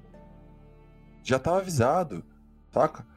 Ah, mas a, a Abby é, é masculinizada. Irmão, ela perdeu o pai. Antes dela perder o pai, ela tinha um corpo normal. Ela ia ser um soldado. E ela se preparou para ser um soldado. Assim como o Levi se preparou para ser um soldado. Ele era mulher. Só que ele se entendia como homem. Ele queria ser um homem. Tanto que ele raspa a cabeça. É por isso que ele é expulso lá da, da religião dele mas ele se entende como um tal. Por que, que você não pode aceitar isso? Ah, porque a agenda. Irmão, é o mundo que a gente vive hoje. Para com isso. Ninguém tá inventando uma parada que não existe. É você que não tá aceitando. É você que não tá querendo enxergar. Aí você me fala de lacrador. Pra mim, lacrador é quem quer ser, tipo, do contrário e falar bonito, velho. Acho. Enfim, esse termo lacrador me incomoda. Geralmente quem usa ele é pessoas que não. Eu vou me abster de completar essa frase. É, então, e aí é o que eu tava comentando, os games refletem a sociedade daquele momento. Porque é a mesma coisa que a gente pegar e falar, ah, então os games dos anos 90, início dos anos 2000 eram games machistas. Eu acho que não, cara. Eu acho que eles eram games que refletiam a sociedade naquele, naqueles tempos. Então, o que que era, como que a mulher, por exemplo, era retratada? Pega Street Fighter, por exemplo. Chun-Li com as roupinhas curtas, peitão, cinturinha, bundona. Pega é, Resident Evil, por exemplo. A Claire no segundo game, um shortinho mais curto do que uma cueca qualquer que você possa usar. Decotão fudido. Mano, que mina que vai pro apocalipse zumbi com essa roupa, tá ligado? No terceiro, a Dilton, tomara que caia, mano. Pô, qualquer corrida que ela daria do Nemesis ali, caía aquele tomara que caia, tá ligado? Então, era a forma que a mulher era retratada. Por quê? Porque a sociedade via daquele jeito naquele momento e era assim. E aí a sociedade mudou. Daqui 15, 20 anos vai estar diferente também. A gente vai estar vendo como o The Last of Us representava a sociedade de hoje, saca? Sim, e uma coisa legal que você falou é essa mudança dos games de entender como que funciona a vida hoje. Por exemplo, o Mortal Kombat 11. Cara, ele trouxe. Aliás, acho que o 10, se não me engano. Ele trouxe os personagens femininos com mais roupa. Eles tiraram o foco da roupa é, sensual para colocar roupa de combate. Porque elas combatem, velho. Não dá pra você combater com as tetas pra fora, tá ligado? Há Uhum. uns dois, três anos, rolou uma, uma, uma polêmica na- no jogo PUBG. Quem jogou sabe que a galera criava personagens femininos porque eles achavam mais legais. E aí rolou essa polêmica rolou porque um cara fez um vídeo que ele falou assim: é normal, ele é um psicólogo, né? Ele comentando, ele falou assim: é normal que alguns homens é, usem os personagens femininos porque eles acham mais sensuais. Então a sexualidade tá muito focada dentro dos games também. E aí os games começaram a passar aquela parada de tipo, eu preciso vender pra tipo, eu quero vender histórias reais. E é o que você falou. Quem é que vai pra porra de um apocalipse zumbi com decote, velho? Ser sensual. Ninguém vai passar maquiagem pra fazer essa merda. Tanto que o- a remasterização dos, dos Resident Evil, você pega os personagens com roupas normais, calça jeans, que nem você falou, é uma roupa fechada, roupa de proteção, saca? A gente tem que parar com essa coisa de enxergar o mundo sexualmente, velho, pelo amor de Deus. Mulher não tem que ter o corpo imperfeito pra você bater punheta, irmão. Desculpa. Vamos acordar, velho. Né? Vamos, vamos, vamos enxergar o mundo normal aí. Criticar The Last of Us por causa disso, ou das duas, uma. Ou você não jogou o game e tá seguindo baseado é, em comentários bizarros de pessoas preconceituosas, ou você, na minha opinião, desculpa, você não entendeu o game, velho. O game te traz uma narrativa foda, absurda, de. Cara, de você o tempo todo se questionar moralmente e você vai querer saber da porra da menina se ela é hétero ou homossexual. Ah, pelo amor de Deus. Volta um pouquinho, mano. Ô, ô Todinho, volta um pouquinho. Aprende um pouquinho sobre jogos, vai. Eu acho que, cara, esse jogo é uma obra-prima. Eu acho que ele vai envelhecer muito bem. Eu acho que daqui muito tempo vão estar falando dele como ele tratava de temas pioneiros. E pra mim foi um jogo do caralho. Então, em todos os termos, todos os sentidos, assim, eu acho que as- se fosse para apontar alguns pontos negativos, eu acho que muitos, muitas das passagens que você acaba jogando é, com os personagens para desenvolver o personagem, que são aquelas historinhas pra, só para desenvolver, eu acho que poderia ser um pouco menos jogado, um pouco mais de cena, porque aí se você manteria essa interação do, do gamer contra, é, controlar o personagem. Mas eu achei que algumas ficaram muito longas. E, cara, acho que isso só. Não, não vejo mais nenhum outro defeito que o game tenha. Assim, eu finalizei o game numa sensação de caralho, que game foda. Porque eu tava na sensação de que ia ser ruim. De tanto comentário que eu tava vendo ruim. Eu falei assim, Sim. caralho, vão, eles vão ter cagado. Porque era meu receio, igual a gente falou lá no início, né? Antes do game ser lançado, eu tava com puta receio. Por quê? Expectativa é a mãe da frustração, né, cara? Então eu falei assim, mano, os caras vão cagar, porque é um game muito foda o primeiro e tal. E eu terminei o game e fiquei, porra, que game, tá ligado? Então, pra mim, é uma obra-prima. Quem não gostou, é uma pena, porque é, deixou, deixou de aproveitar um game que é absurdo e que vai, na minha opinião, vai resistir muito bem ao tempo e daqui a muito tempo a gente ainda vai estar falando dele. Concordo com você. Assim como o primeiro tá resistindo muito bem é, a história, né? Como a gente falou lá no, no episódio anterior, o game, cara, ele te passa uma sensação de que, tipo, pode passar mais 10 anos e ele vai estar super em alta. Sabe? Ele é temporal, ele mandaram, eles mandaram muito bem. E a história em si, cara, eu saí com uma, com uma sensação de conclusão dela, além de terminar o game, cara, de verdade, eu terminei cansado, tipo, estressado emocionalmente, sabe? Por tanta coisa que o game te provoca, enfim. Eu terminei falando, cara, eu preciso ir atrás de um psicólogo. Porque, tipo, Hum. mano, ele é muito pesado, velho. Ele, ele, ele te põe moralmente o que você deveria fazer o que você não quer fazer. Ele te obriga a fazer coisas que você não quer, né? E a conclusão que eu chego no, no, no final de tudo é que o jogo nem é sobre vingança, saca? Ele é um jogo, tipo assim, de ódio e consequência. Assim como foi na parte 1, sabe? Tipo, ele segue a mesma narrativa. Você continua sobrevivendo, tá ligado? E tudo vai girar em, em relação ali às suas ações e, sua e o que você faz pra sobreviver. E o próprio Joel fala isso pra ele no final do 1, né? A gente continua sobrevivendo, saca? Então, tipo assim, tudo que você faz, ele tem uma consequência pra você sobreviver.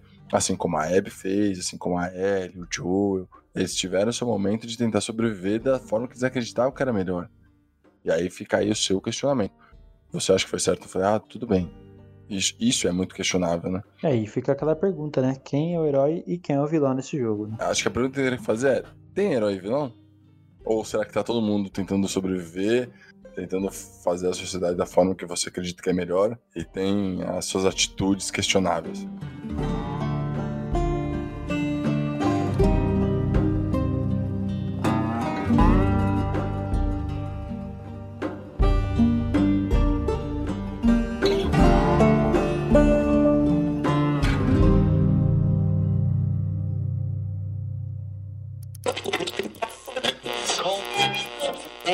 Isso aí, galera. Obrigado por acompanhar a gente até aqui. Espero que vocês tenham gostado dessa nossa resenha sobre The Last of Us parte 1 e parte 2. Foi feito com muito carinho para todos vocês. A gente trouxe aqui elementos que são ótimos pontos de discussão. E a gente se vê no próximo episódio de Lego Cult. Um abraço. Pessoal, muito obrigado a todos que chegaram até aqui. Se chegou aqui, você é um verdadeiro Lego Cult, tá? Se quiser comentar com a gente, discutir, dar sua opinião, sugestão para próximos temas, enfim, qualquer coisa que queira falar com a gente, leiocult.gmail.com.br Manda lá pra gente, a gente bate um papo e espero que vocês acompanhem os próximos, fechou? Muito obrigado e até o próximo episódio.